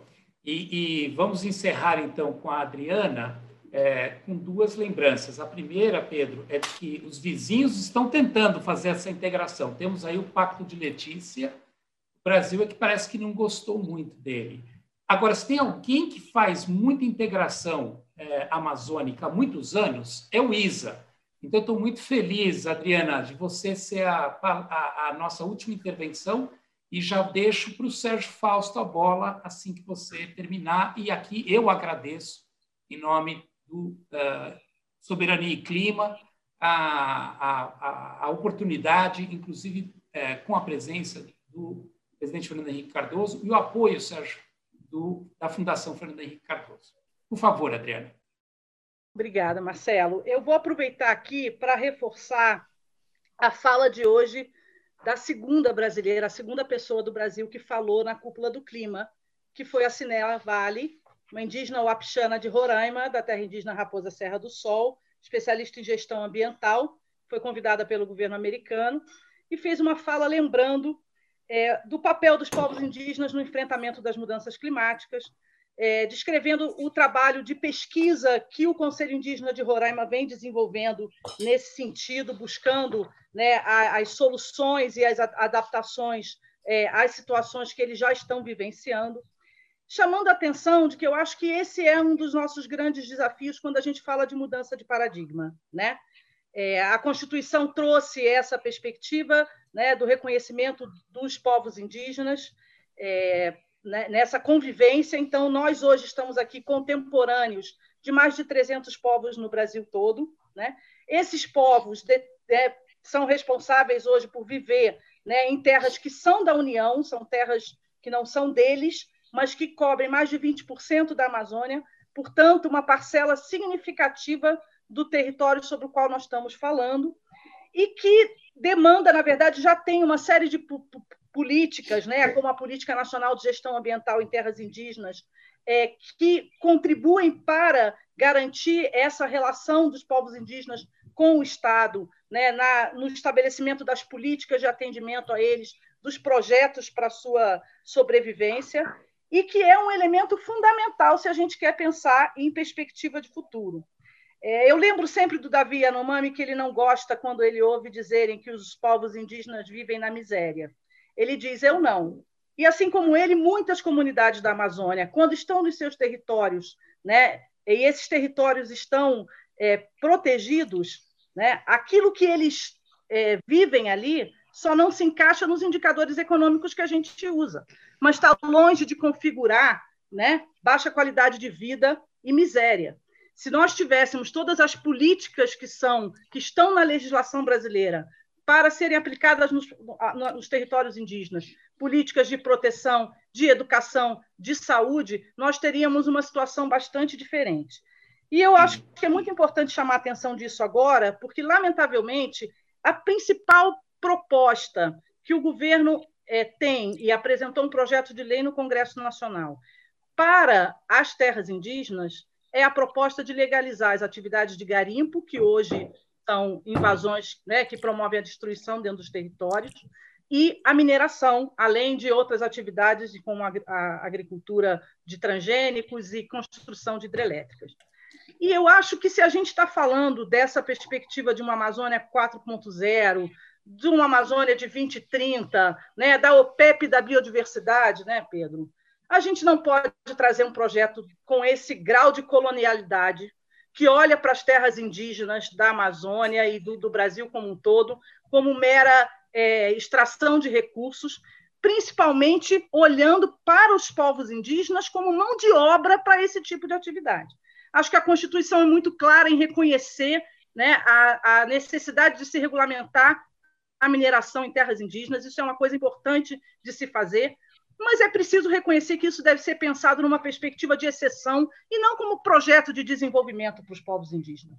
Isso não tem nenhuma conexão com tudo aquilo que a gente falou hoje, e eu queria Bom, encerrar deixando aqui esse recado, porque eu acho que é nessas, nessas ideias que se criam de fora para dentro da Amazônia que a gente começa a errar, né? E a gente não pode mais errar. A gente sabe o que precisa fazer, e precisa ter responsabilidade nas decisões que são tomadas nesse sentido. E muito obrigada pela oportunidade, estou muito honrada de estar nesse painel aqui. Muito obrigado, Adriana. E, e, se vamos errar, vamos fazer erros novos, né? E não erros antigos. É, agradeço muito a sua intervenção, a intervenção e a participação de todos. Temos agora um segundo painel. Fico honrado de passar o bastão aqui para o meu amigo Sérgio Fausto. Muito obrigado a todos e todas. Marcelo, bom, me despeço aqui dos que se vão e dou as boas-vindas aos que chegam. Marcelo, obrigado. Não some não, rapaz, eu quero você junto aqui comigo para tocar essa, essa conversa aqui para frente. Vamos ter que segurar a peteca, já, já é seis e meia da tarde. É, tivemos uma multidão de pessoas aqui fazendo perguntas e, e, e assistindo. É, felizmente, contamos aqui com um painel com gente de grande qualidade. Vou aqui pela telinha, olhando aqui para Raquel Biederman, que hoje está na Nature Conservancy, tem uma longa trajetória no mundo das ONGs uh, ambientais, foi do WRI, Denis Mineve, que é um empresário amazonense, mas também já vestiu o chapéu de secretário de Estado de Finanças e Desenvolvimento, tem uma formação no exterior, fundou a, a Fundação Amazônia Sustentável, Beto Veríssimo, do, do Amazon, que é, digamos, representa aqui com, com grande brilho a comunidade científica, e como se tudo isso fosse pouco, temos o nosso ministro de várias pastas aqui, Raul, Raul Jumbo. Então, para ir eh, continuando aqui o, a nossa conversa e o nosso jogo, as regras são exatamente as mesmas. Intervenções iniciais, eu vou aqui tentar impedir que vocês falem além dos três minutos, com alguma tolerância. Depois tem aquela rodada de perguntas entre vocês e, e, e considerações finais. A pergunta é o título né? é, do nosso encontro de hoje, O Mundo de Olho no Brasil, ameaças e oportunidades é, de olho na Amazônia, ameaças e oportunidades para o, o Brasil. Eu começo pelo Beto, é, porque eu tenho que começar de algum jeito. Beto, a pergunta é essa, mas para tentar te provocar, é, eu diria o seguinte, falando em ameaças, é, quão perto nós estamos do chamado tipping point? Qual é o sentimento de urgência que nós devemos ter? Quer dizer, porque se os cientistas estão corretos, a, a partir de um determinado momento de destruição da mata, de savanização é, da, da Amazônia, o processo é irreversível. Né? Estamos perto, estamos longe, qual é o tamanho dessa ameaça e em que medida esse contexto internacional que se forma agora pode eh, propiciar ao Brasil eh, a, reversão das tendências presentes. Beto, a palavra é tua. Bom, obrigado, boa noite para todo mundo, prazer estar aqui com vocês. A gente não está longe, não, está perto. É, tem 20% da Amazônia já desmatada e mais 20% da Amazônia composta de florestas degradadas, que são aquelas florestas afetadas pela extração ilegal de madeira, que já sofreram queimadas rasteiras, às vezes na copa. E aí nós temos 60% do território com florestas mais ou menos bem conservadas. Então, o cenário, a gente costuma ter um olhar binário de, do que foi desmatado e do que ainda sobra. No meio disso, tem uma zona cinzenta de áreas. E, e por que, que nós estamos perto? É porque nós estamos vivendo dois, dois fenômenos que estão acontecendo simultaneamente. O primeiro são os extremos climáticos, dos quais a Amazônia contribui para o seu agravamento, mas a Amazônia também sofre com o seu agravamento. Nós podemos ter anos de El Ninho intenso que podem levar que essa parte da Amazônia hoje que está degradada, mas que ainda é floresta, está na UTI, mas não morreu ainda, está entubada, mas pode ser, sobre, pode ser desentubada, pode voltar a ser uma floresta, pode queimar. E a gente já mostrou uma capacidade muito limitada de conter incêndios florestais em larga escala. Então, o Brasil, na verdade, está correndo um risco grave de ter incêndios catastróficos que têm consequências para o clima, para a vida social. As queimadas elas prejudicam saúde, tráfego aéreo, elas também têm impactos econômicos. Então, é, o, o e por quê? Quer dizer, a gente não precisa desmatar mais. Isso é uma conversa que quem conhece a Amazônia sabe muito bem. Só olhando os 20% que a gente já desmatou da Amazônia, e aí, para prefeito de comparação, a gente está falando Minas Gerais e São Paulo já desmatados, nós temos uma área do tamanho do Paraná que está abandonada, que foi desmatada e ficou para trás. Então, o Brasil poderia ter dito hoje: o Brasil vai caminhar para um desmatamento zero nessa década, com metas ousadas obviamente nós precisamos resolver alguns dos desafios de fazer isso, mas o, des o, desmatamento na Amazônia não serve a nenhum interesse nacional. O desmatamento na Amazônia não levou o Brasil a nenhuma posição de destaque, e essa é a grande ameaça. É a ameaça de um país que não cuida bem do seu próprio patrimônio. Foi dito aqui, a Amazônia não é só brasileira, mas a Amazônia é sobretudo brasileira. Dois terços é Brasil. É, e nós somos os guardiões. A Amazônia é a nosso passaporte no século XXI, é onde a gente se insere como potência ambiental, mas atualmente a gente, nos últimos três, quatro anos, e mais de maneira mais incisiva nos últimos dois anos, a gente só tem produzido manchete negativa para a Amazônia. É desmatamento, é extração legal de madeira, é garimpo, é queimada, é desmonte. Então, essa é uma agenda que joga contra os interesses do Brasil. Beto, eh, só para ter claro aqui, você está dizendo a meta não deve ser desmatamento ilegal zero.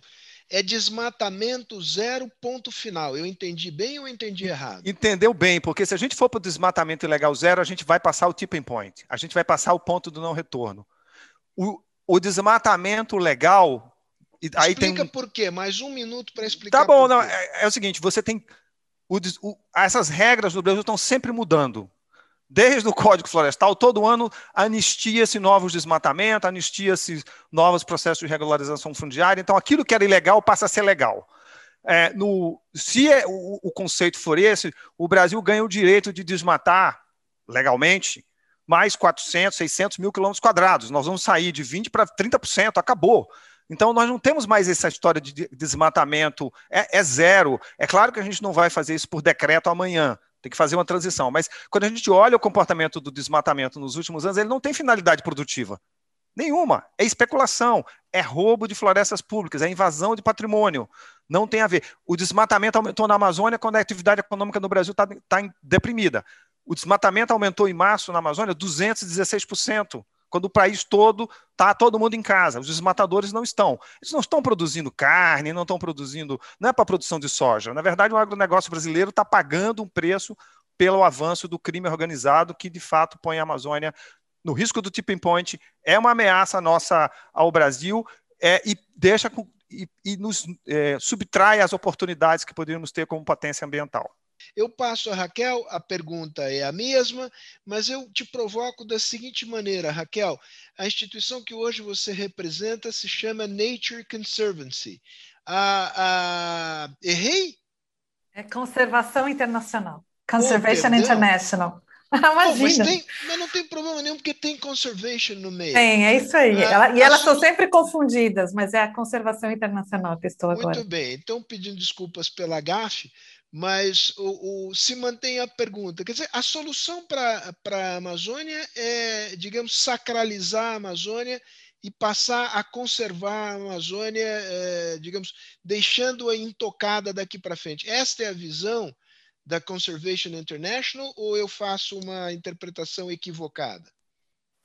Não, é, em, em, parte equivocada, sim. A conservação internacional é, defende que a gente conserve 80% da Amazônia e, e tente, tente preservar esse, esse, da Amazônia toda, né, do, de, dos nove países, é, porque precisamos evitar o tipping point que o Beto comentou aqui. O tipping point é o ponto de não retorno cientistas como Tom Lovejoy, o, o Nobre e o Beto Veríssimo vem falando, muitos brasileiros também, que quando a gente passar dessa, desse ponto, a savanização se instala e um grande desequilíbrio aí é, vai se instalar, né? Algo como uma pandemia, mas numa escala um tanto quanto é, maior, talvez, e, e descontrolada. É, e é isso que a conservação tenta evitar, e para isso trabalhamos em nove, nove países uh, em prol da conservação, então já atuamos há mais de 30 anos ajudando a criar unidades de conservação ou áreas protegidas, mas também trabalhamos muito fortemente nas áreas de entorno dessas áreas protegidas com as populações. A conservação já nasceu com a ideia de que as florestas são habitadas e que os povos da floresta devem ser respeitados e ter os seus direitos preservados. Então, nós trabalhamos muito com povos indígenas. E acho que esse é o, tempo, é o tema que eu gostaria de trazer, Sérgio, pegando o gancho na fala da Adriana do último painel, quando ela cita a Cineia do Vale, uma mulher escolhida dentre é, representantes que poderiam é, ter ido para a cúpula, né, para a cúpula de clima de hoje, foi justamente uma mulher indígena que entende muito bem a relação das mudanças climáticas com os povos tradicionais, o papel dos povos tradicionais na, na, na proteção das florestas é, em, em prol da, da mitigação climática, em prol do equilíbrio climático. E eu acho muito simbólico o fato da Cineia ter sido escolhida, porque ela é uma cientista também. Ela entende, como poucos, uh, o quanto uh, a, a natureza está sendo afetada e como isso gera impactos para as populações tradicionais. Ela vem trabalhando aí com lideranças indígenas a partir de Roraima, né, onde é o território onde ela vem atuando, demonstrando, trazendo a ciência indígena para dentro da conversa climática. Eu acho que isso é outra coisa fascinante do trabalho dela, porque o conhecimento indígena acumulado ao longo de milênios também é, inclui conhecimento climático.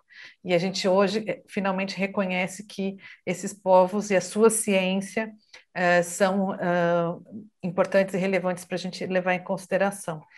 Além disso, eu queria destacar da, da, do dia de hoje, né? Que bom que esse encontro aqui do centro e da, da fundação é, calhou de ser no Dia da Terra. Não sei se isso foi proposital ou não, mas no anúncio se da. Se eu fosse mentiroso, eu diria que foi pensado estrategicamente. É. Foi pura sorte.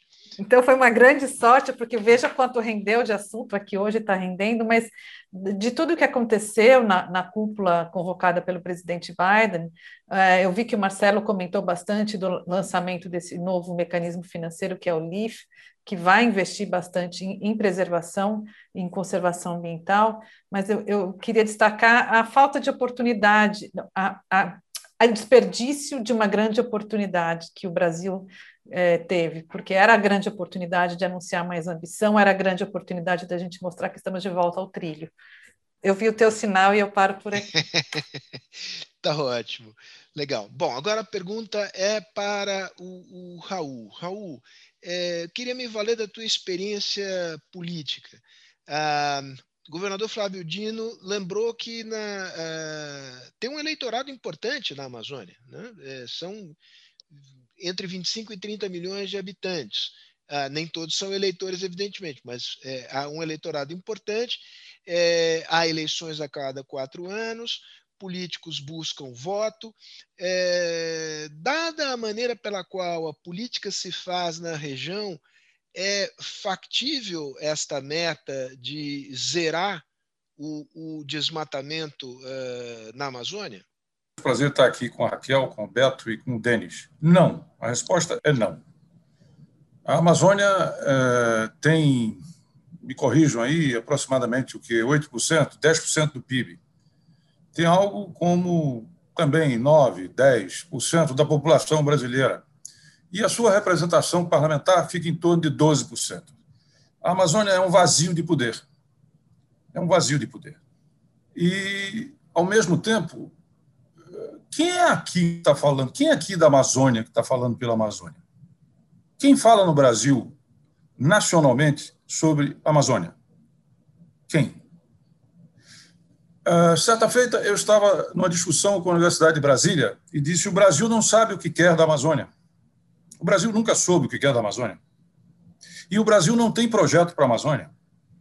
E houve uma reação dos professores lá dizendo: não, o Brasil tem projetos da Amazônia. Eu sei, tem muitos projetos. Um belíssimo está sendo esculpido aqui pelo Beto. Mas um projeto nacional é outra coisa.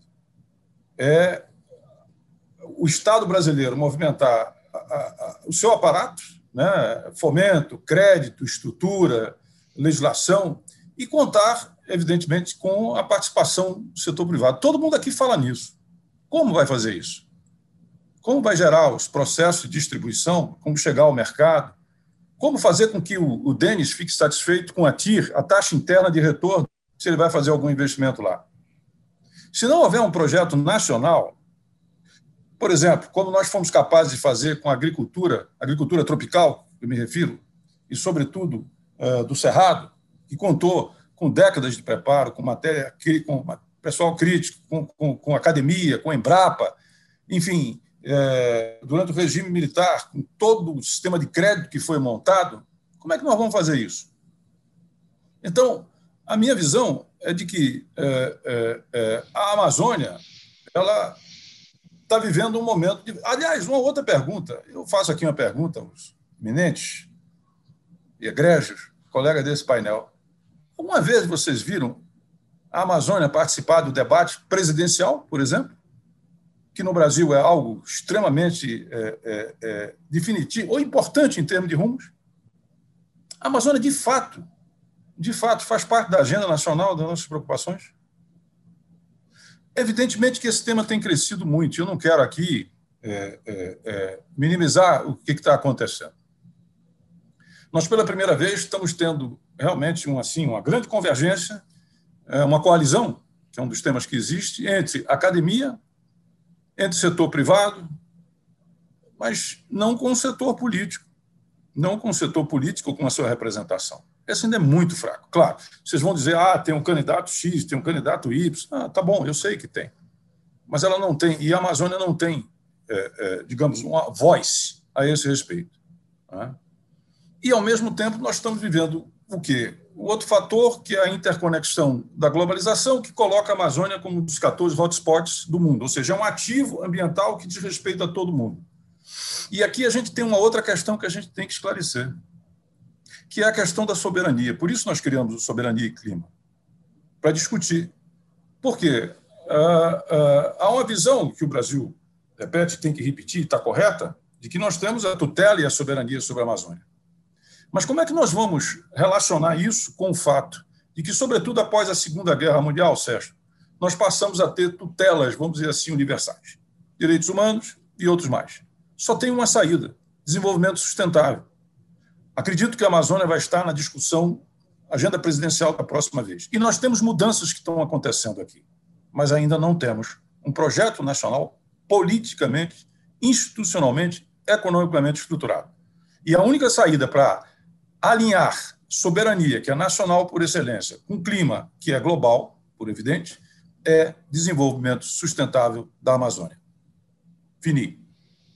Muito bom. Fini por enquanto. Depois voltamos à, à conversa. Uh, Denis, você traz aqui uma visão que é, é, é, ímpar, mesmo em relação ao primeiro painel, porque o Pedro Prato tem uma presença empresarial na Amazônia, mas ele é um empresário bem sucedido do Sudeste. Você é um filho da terra, né? Você tem os seus negócios de uma grande, grande rede de varejo criada e que se desenvolveu uh, na região. Então, portanto, você conhece a Amazônia como poucos aqui, sabe que a Amazônia tem, tem cidades. A Amazônia não é apenas uh, a floresta, né? ela tem grande, grandes concentrações urbanas hoje em dia. Uh, a partir da tua experiência, como é que você responde a esta pergunta de quais são as ameaças e quais são as oportunidades?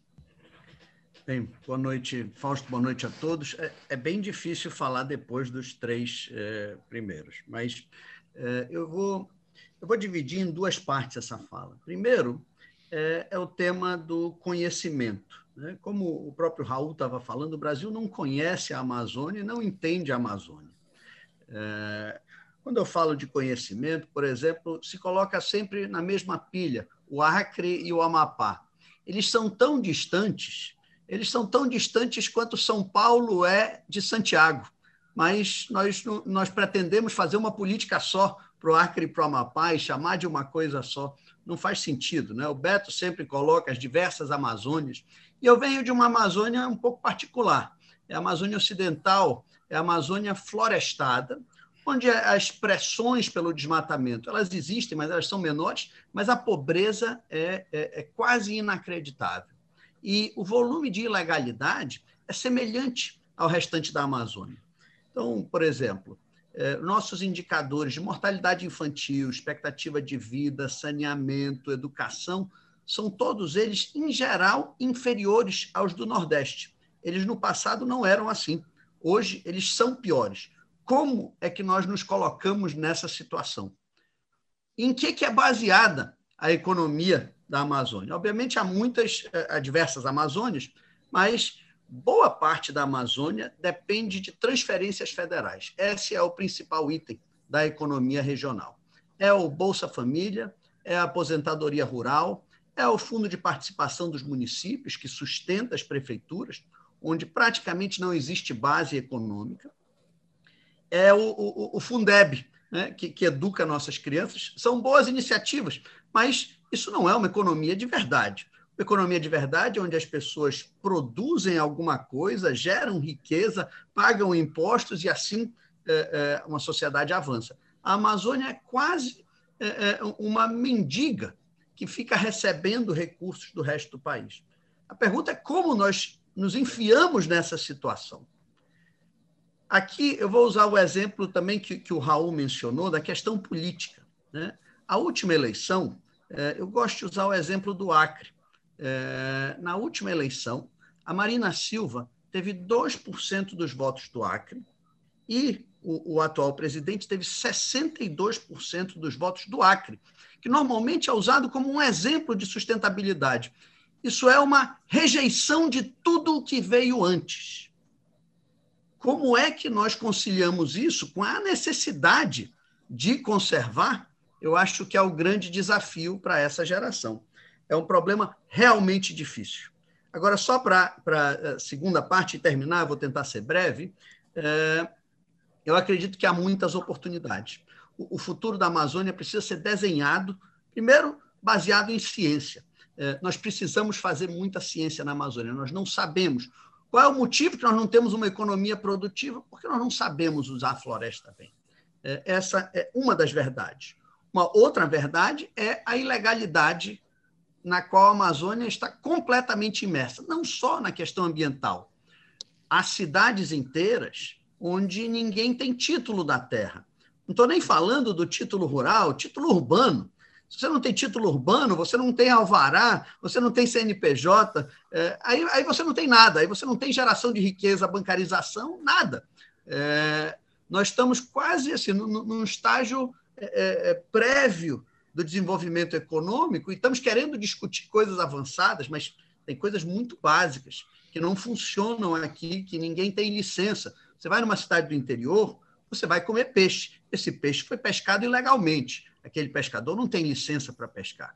É, você, o, o, que quer que seja que você faça nessas cidades, em geral é ilegal. Se você vê um comércio, esse comércio não está pagando imposto, ele não, em boa parte ele não existe legalmente. Bem, para finalizar, é, eu, eu, aponto só como saída para a Amazônia, a gente escolher como nação algumas moonshots. É, é, é, você dar tiros na lua. É nós sermos o grande produtor de proteína do mundo, mas talvez através da piscicultura, onde você consegue uma densidade maior. É você reflorestar aquele Paraná inteiro que o, que o, o, Beto mencionou. Ora, vamos replantar isso aqui, gerar empregos por todos os lados, repensar a região e até talvez redescobrir uma autoestima brasileira a partir da Amazônia. Legal, Denis. É, agora a gente começa a rodada de perguntas, e aqui eu vou ser diretivo para não dar confusão. Raul pergunta para Beto Veríssimo. Raul, a sua pergunta para o Beto. Beto Veríssimo, eu acredito que a única possibilidade, como eu terminei dizendo, de alinhar soberania, que é algo nacional, envolve os militares profundamente, e os militares estão na Amazônia aproximadamente um século, embora o diálogo com eles seja muito rarefeito, isso é um outro tema, com a questão global, desenvolvimento é, sustentável. Existe um projeto, o Brasil sabe o que quer para a Amazônia, não estou falando do seu projeto, que eu sei é muito bom. Mas como é que você vê a possibilidade de que esse seu projeto, por exemplo, ele se torne viável e se torne um projeto nacional? O que, que falta para termos um projeto nacional para a Amazônia e quais seriam as três, quatro principais linhas desse projeto? Beto, a bola é sua. Essa é fácil. Vai lá. Raul, você tocou num ponto fundamental. A gente tem conversado muito pensando que o mercado vai mover o desenvolvimento da Amazônia. A Amazônia vai depender fundamentalmente de uma política pública. O Brasil tem que dizer o que quer. Até porque dois terços do território da Amazônia é patrimônio público, seja em unidades de conservação, em assentamentos ou áreas ainda não destinadas. Então, ou o Brasil, e aí especialmente o governo federal, tem um projeto, ou nós vamos estar fazendo uma conversa pela lateral, pelas sem entrar na questão central referência histórica é o que o Brasil fez com a evolução da agricultura tropical. Levaram quatro décadas, o Brasil tinha uma visão muito clara de onde queria chegar, tinha o limpa-trilhos, que era a Embrapa, que ia na frente e o setor privado vinha atrás. É, então a Amazônia precisa disso. O Brasil não tem dinheiro para fazer, de fato, uma transição para uma economia de alta emissão de carbono, que é hoje a Amazônia, que gera muito pouca riqueza, como o Denis colocou claramente. Eu nem vou me alongar muito nos indicadores, mas concordo. É, e a gente vai precisar caixa, que o Brasil não tem, cooperação internacional. E aí eu acho que, na linha também do que o Denis falou, eu acho que tem. A gente está na Amazônia 2.0. A Amazônia 1.0 é a Amazônia extrativista que acabou ali nos anos 70. Tem a Amazônia 2.0, que é a Amazônia do desmatamento, a economia que também não deu certo. Estamos encalhados. Para onde a gente vai, vai para uma economia que vai ter proteína a partir do que o Denis falou, peixe, reflorestamento em larga escala. A gente está falando de o mundo vai precisar neutralizar carbono. A melhor forma de neutralizar, de capturar carbono é fazer fotossíntese. O melhor lugar para fazer fotossíntese é em lugares como a Amazônia. Os 19 milhões de hectares que a gente mencionou aqui pode ser a maior, o maior restauração florestal em escala planetária, maior do que o, a muralha da China. Extremamente empregador, gerador de renda e tal. Outra frente importante, toda a cadeia de produtos da agrofloresta, o Brasil, o, o, o, muitos dos produtos que hoje estão no mercado internacional, cacau é originário da Amazônia, abacaxi foi domesticado pelos índios da Amazônia. Então, a Amazônia é um centro de diversidades, tem um espaço para mineração industrial, a, a, a, maior província mineral do planeta em termos de minério de ferro está no Pará. Nós temos que aproveitar essas riquezas. A capacidade de também desenvolver um agronegócio nas áreas desmatadas. Então, tem um leque de opções. Agora, sem o Estado brasileiro definir a regra do jogo e ocupar o território, nós vamos atrair para a Amazônia os investimentos. Nós vamos inibir investimentos e vamos atrair bandidos para a Amazônia que vão ocupar o território com crime organizado. E aí isso é o que mata o Brasil nesse momento. A gente e a Amazônia é tão importante para o Brasil, para o mundo, que nós vamos ter que construir um projeto de desenvolvimento para a Amazônia que vai ter estágios. Inclusive, vai chegar um momento em que a gente vai entrar numa fronteira de conhecimento mais avançada. Concordo com o Denis, nós não estamos preparados ainda. Nós temos que fazer uma política de transição para chegar lá. As moléculas, os novos materiais, as novas enzimas. A quarta revolução industrial é bem-vinda, mas vai demorar um pouco mais para a gente chegar nesse estágio, devemos começar, mas tem um cardápio de opções disponíveis que já é suficiente para o que eu chamo de uma Amazônia 3.0, que é o que a gente deve caminhar nos próximos anos, almejando uma Amazônia 4.0 que os serviços ambientais que a floresta presta tem um papel, é, é, a floresta seja remunerada pelo seu maior produto, que são os serviços ecossistêmicos na escala planetária. Beto, agora você pergunta para o Denis. Denis, eu queria que você elaborasse um pouco mais o seu moonshot. É, e aí, se você, você citou um pouco de proteína e falou de, de biomassa e tal. Tiver, quais são os elementos do, do seu cardápio e, e, o que, que a gente. Quais são os passos no curto prazo? Curto prazo aqui, Denis, olhando no horizonte de desenvolvimento é 2025, 2020. Quais são os próximos passos que a gente precisa dar para não errar nessa direção?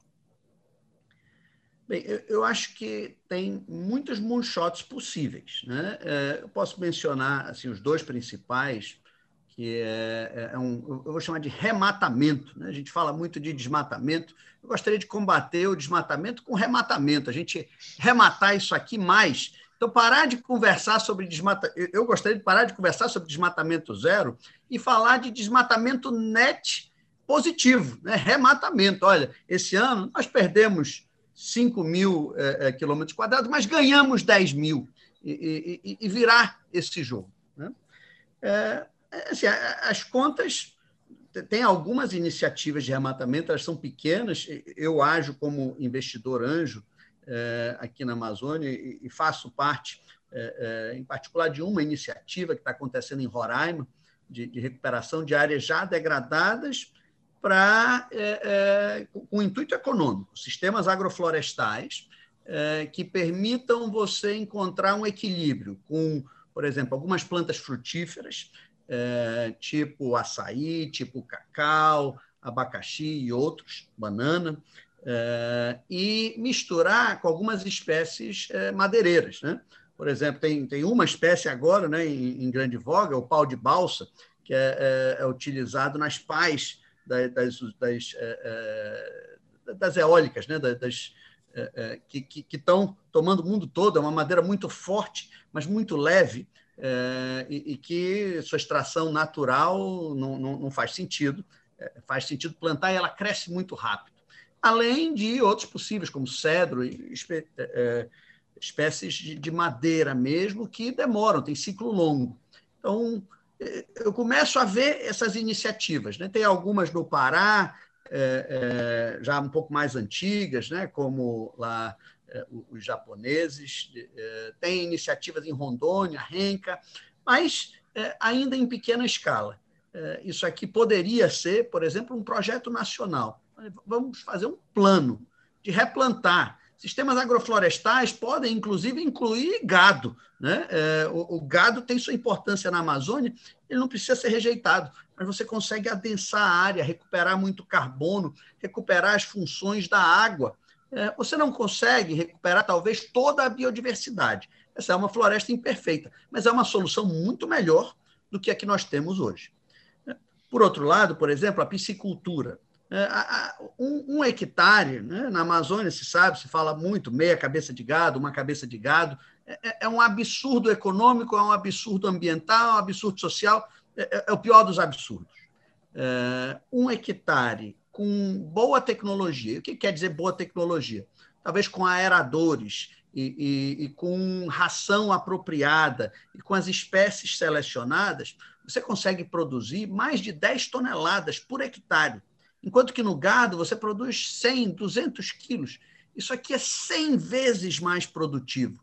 Então, só a área que nós já temos desmatada, muito possivelmente é capaz de suprir toda a proteína necessária do Brasil, exportar muito, nos tornar ricos.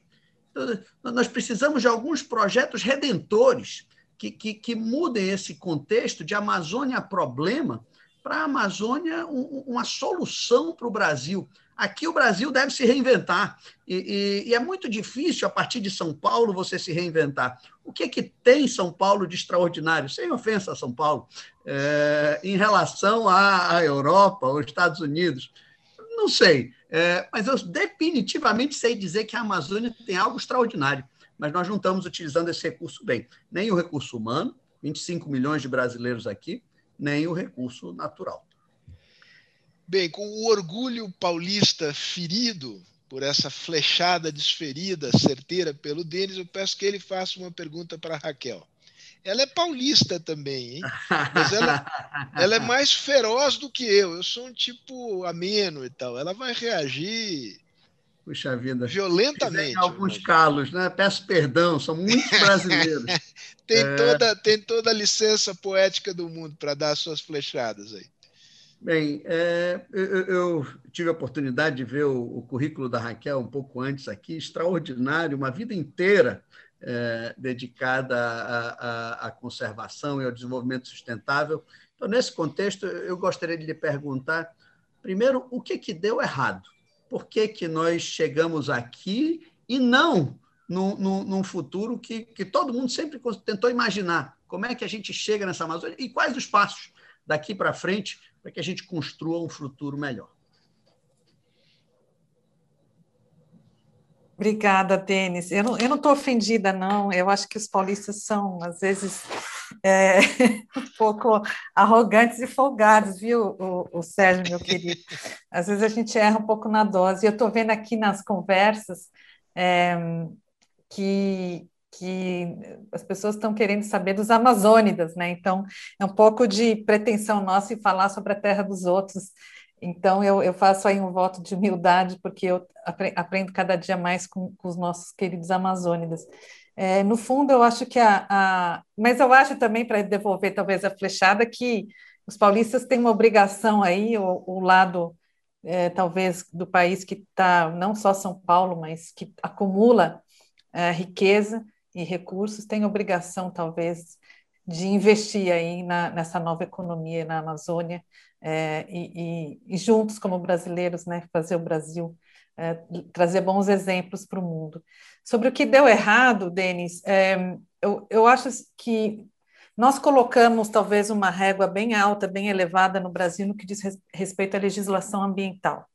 A gente tem uma Constituição incrível, é, que embasou aí muitas normas, a legislação ambiental brasileira é considerada muito avançada, e aí a gente colocou uma barra lá em cima e a, a execução não acompanhou. Não que a barra tivesse que ser mais baixa, mas nós erramos talvez em equipar e, e, e, e dar, dar o devido valor para essa para as normas que a gente criou para ajudar a preservar a natureza e gerar economia e gerar empregos nesse país. Então, tem um, um aprendizado grande aí que tem a ver com como a gente é, avançou em certas áreas no que diz respeito ao comando e controle fiscalização, e onde talvez a gente tenha exigido demais, e isso foi um tiro no nosso pé.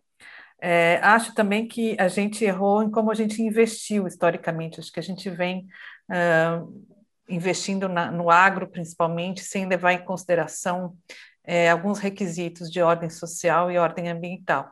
O Brasil tem essa riqueza toda né, da, de recursos naturais, nossa economia é grandemente baseada nos recursos naturais e a gente errou em não respeitar essa base natural como uma condicionante para o nosso desenvolvimento. Então, com isso, a gente vê é, é, pobreza na Amazônia ainda, onde deveria haver riqueza econômica, e a gente vê é, uma disfunção é, da, da, de subsídios e, de, e de, de, recursos, como eles são investidos no Brasil, sem levar em consideração nossa base natural, que é a grande riqueza.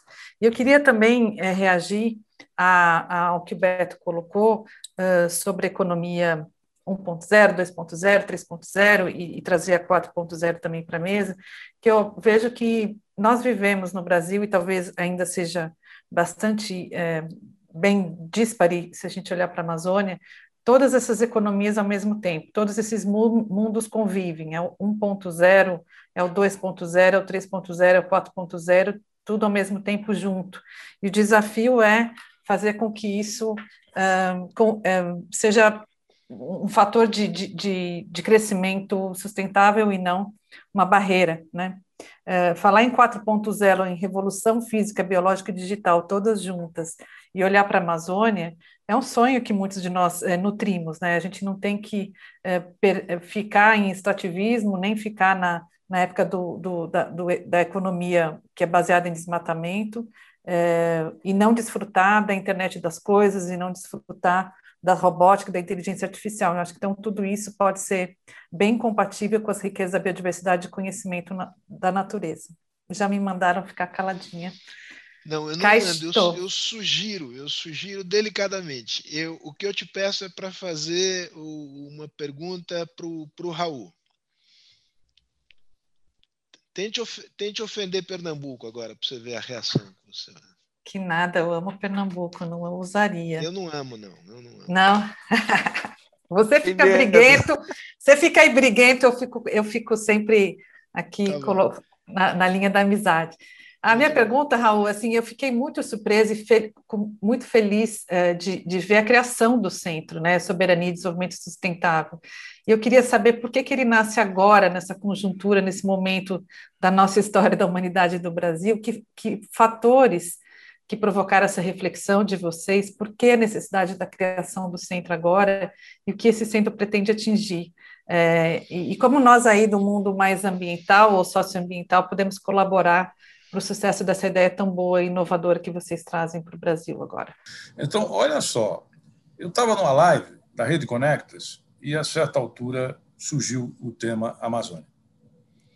E aí Bom, e como é que são os militares? Eu fui ministro da Defesa com essa questão. Eu disse, olha, tem que dialogar com os militares. Os militares pensam na Amazônia. A Amazônia é o core business dele há um século. Há um século. E eles estão lá. Talvez a presença mais intensa, significativa do Estado brasileiro são os militares na Amazônia, do Estado, propriamente dito.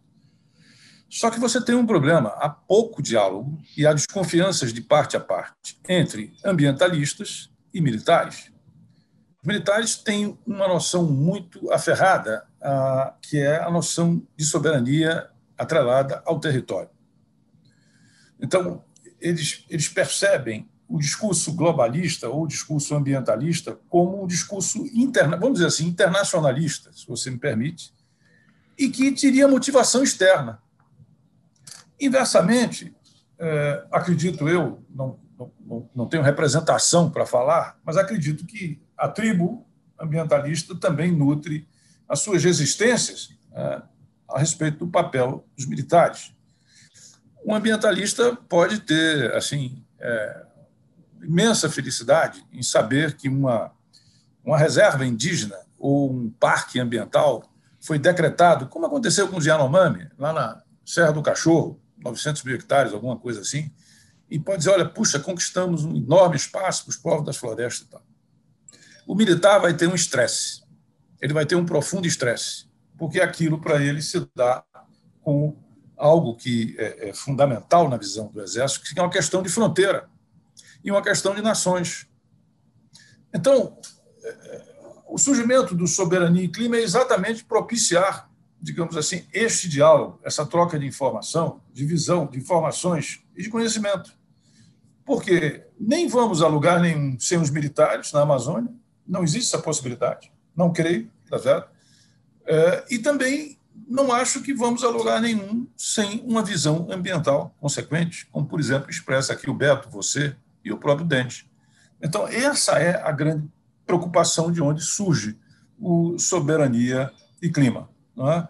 Ou seja, que nós consigamos reduzir as resistências, reduzir é, é, é, as desconfianças, digamos assim, promover convergências e estabelecer um diálogo em que mutuamente, porque nós estamos diante de uma coisa, Raquel, que é muito delicada. Nós estamos caminhando para um futuro de soberanias compartilhadas sobre determinados temas. E isso tem que ser objeto de debate, isso tem que ser debatido, isso tem que ser conversado. Para mim, e já antecipo, encerrando, antes que o simpático Sérgio Fausto comece a fazer assim, entendeu? Ele, no meu caso, pernambucano, ele vai fazer mais cedo.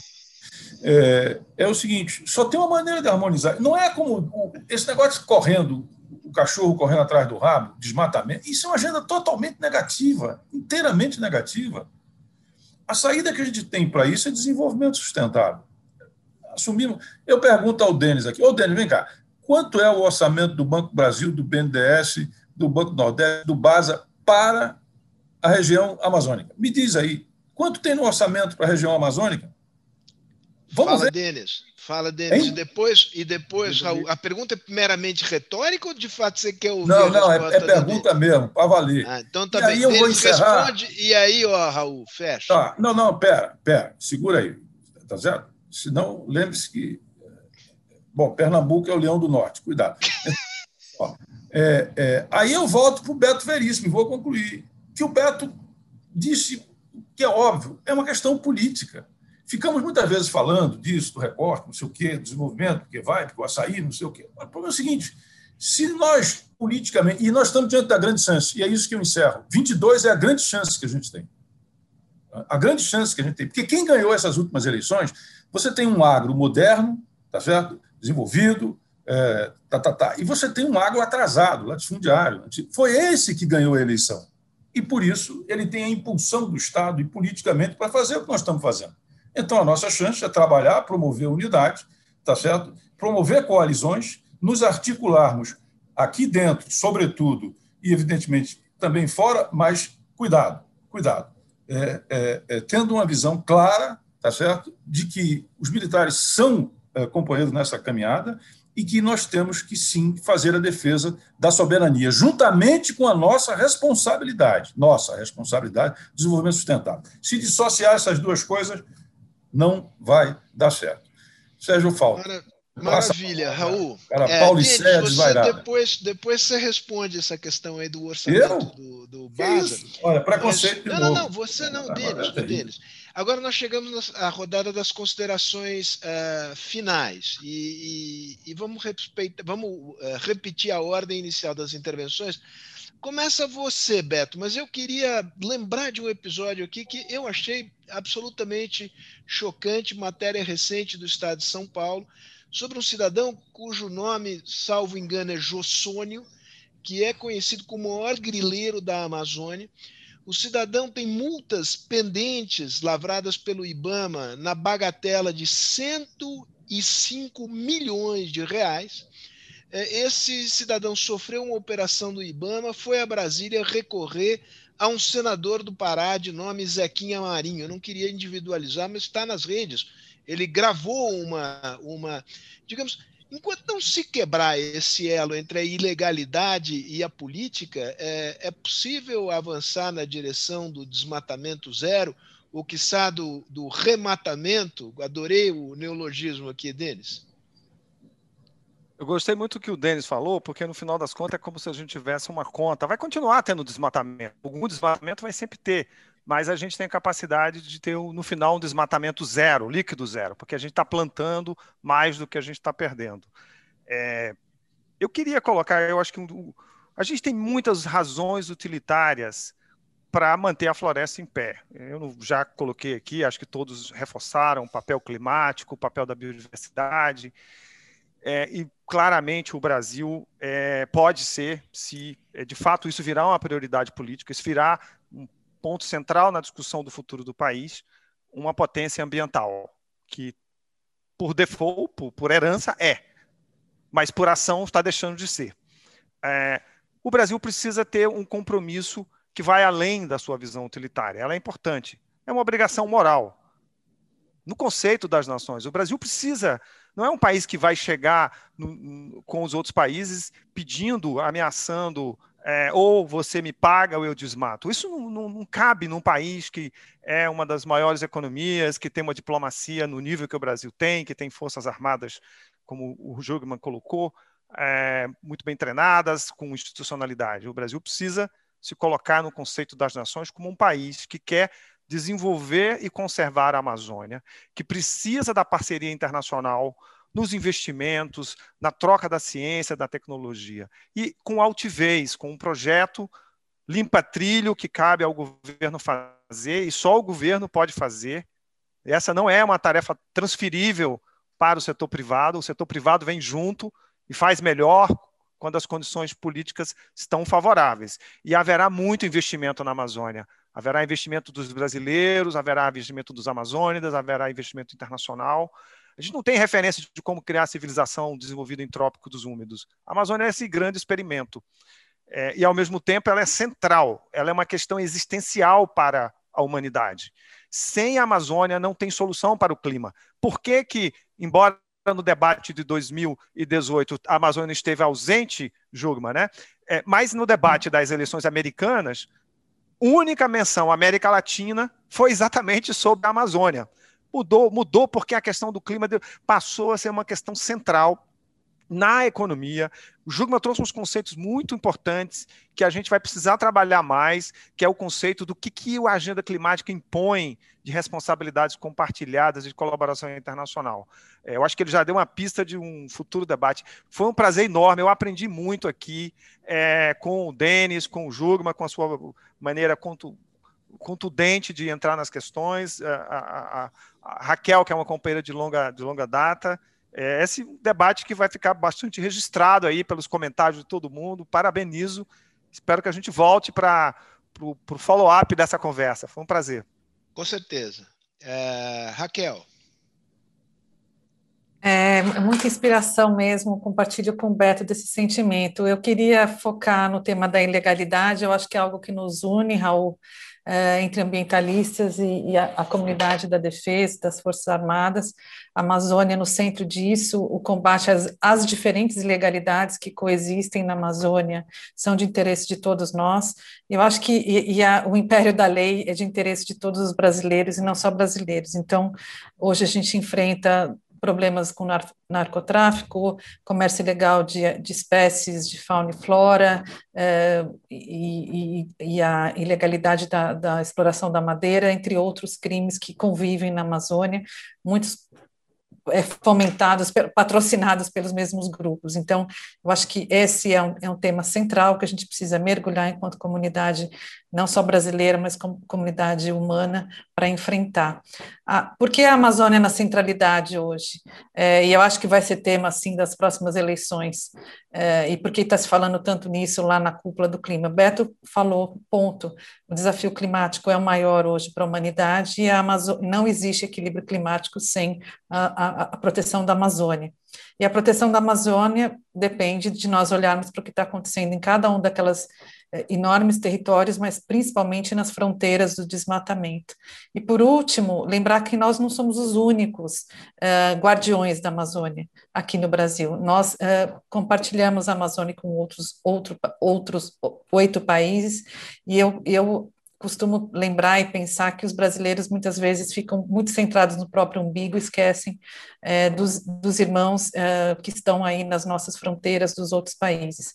É, tem, tem, trabalhos incríveis e tem muita um, sinergia com, entre o que nós fazemos aqui para salvar a nossa Amazônia e promover desenvolvimento sustentável com o que fazem colegas e parceiros fora. Então, promover a, a união desses atores é fundamental e fazer a conexão com o Denis nesse tema, porque para o empresariado uh, presente na Amazônia, seja do turismo, seja da pesca, seja é, da, da, do plantio, da silvicultura uh, legal, né, não da ilegal, há, há, muitos interesses compartilhados com os nossos vizinhos e com a atração de recursos hoje anunciado aí das finanças, é, do novo mecanismo de, de financeiro para anunciado hoje, é mais um, uma, e, e, bancado por muitas empresas, entre elas a Bezos, a Bayer, entre outros, uh, demonstra que o mundo corporativo está bem atento para as oportunidades na Amazônia.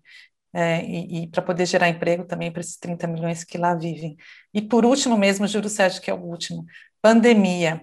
As próximas grandes pandemias podem vir do desmatamento, essa que a gente está vivendo agora tem essa ligação com a, a, a, a enfim, a, o dano ambiental, e a gente pode assistir novas pandemias ainda mais graves. Então, destampar qualquer terreno coberto por floresta na Amazônia pode ser destampar um lugar de onde vai sair uma, uma, um vírus que pode ocasionar situações tão ou mais graves quanto essa que nós estamos vivendo. Então, pandemia é ligada à preservação ambiental, a gente precisa estar atento à ciência que está nos apontando esse problema. Obrigada. Bem lembrado, Raquel. Denis, é, sua intervenção final com aquele desafio lançado pelo ministro Jungmann sobre qual é o orçamento do BASA. Bem, é, os, eu não sei exatamente o número, até tentei procurar aqui rápido, mas não consegui. É, mas é, eles fazem trabalhos ótimos em pequena e média escala. É, aqui, o, o que eu queria focar minha última fala é só na ambição. O Brasil perdeu a sua capacidade de ser ambicioso. Então, a gente fica tentando fazer curativos. Né? Tivemos uma crise em 2015, 2016, depois Covid, alta polarização, e, e, perdemos, acho que, a ambição como país é, de fazer coisas grandes, de fazer coisas transformadoras. Né? Eu vou pegar aqui um, pedaço da fala do Beto. Né? O, Biden, quando falou de, de Amazônia no, no debate é, presidencial, falou de 20 bilhões de dólares. Eu fiz aqui uma conta rápida: 20 bilhões de dólares dava para rematar é, é, cerca de 100 mil, hectares, 100 mil quilômetros quadrados. Isso seria reverter 10 anos de desmatamento, mais ou menos no ritmo atual. Ora, bolas, você ganha 10 anos é, para continuar lidando com o problema e, e, e conter é, é, as mudanças climáticas, conter possivelmente um tipping point. Óbvio que isso aqui não é simples, é só uma conta matemática. Né? Mas assim, o Brasil já teve ambição é, os militares são um bom exemplo. É, é, os militares foram ambiciosos quando estabeleceram o ITA, e a partir daí o Brasil tem uma grande indústria aeronáutica, para a qual não tem vocação nenhuma. Foi na força bruta que o Brasil fez isso. Nós não temos um ITA na Amazônia. Aqui vou dar o orçamento, esse eu sei, é o orçamento do INPA, o Instituto Nacional de Pesquisas da Amazônia. É menos de 50 milhões de reais por ano. Isso aqui não é 10 milhões de dólares. É ridículo você querer competir no mundo de bioeconomia com uns 10 milhões de dólares de orçamento para pesquisa em bioeconomia.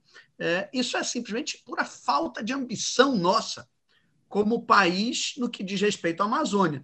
E vou repetir mais um caso dos militares de ambição que foi interrompida. É, é, um, um outro moonshot possível é você, por exemplo, fibrar a Amazônia pelo fundo dos rios ou via satélite. Os militares tentaram. Nós fizemos um, grande projeto de, de, de conectar Manaus até Tefé pelo fundo do rio. Aprendemos a fazer isso, mas foi abandonado por essas descontinuidades é, é de, de, de governos. Os militares sempre têm tentado na Amazônia, acho que tem uma visão grande. É, na época que eu servi como secretário de planejamento, eles eram grandes parceiros, até para chegar na fronteira. Em muitos casos, só os militares sabiam chegar, conseguiam chegar, tinham os meios, tinham energia. Então, acho que, assim, pra, só para terminar, nos falta ambição. ambição como povo, como nação. E a Amazônia é um lugar perfeito para ambição. É, é, nós estamos pensando sempre muito pequeno, resolver problemas pequenos, é, resolver criminalidade, esse é um problema, é, mas ele é pequeno frente à enorme riqueza que nós temos aqui.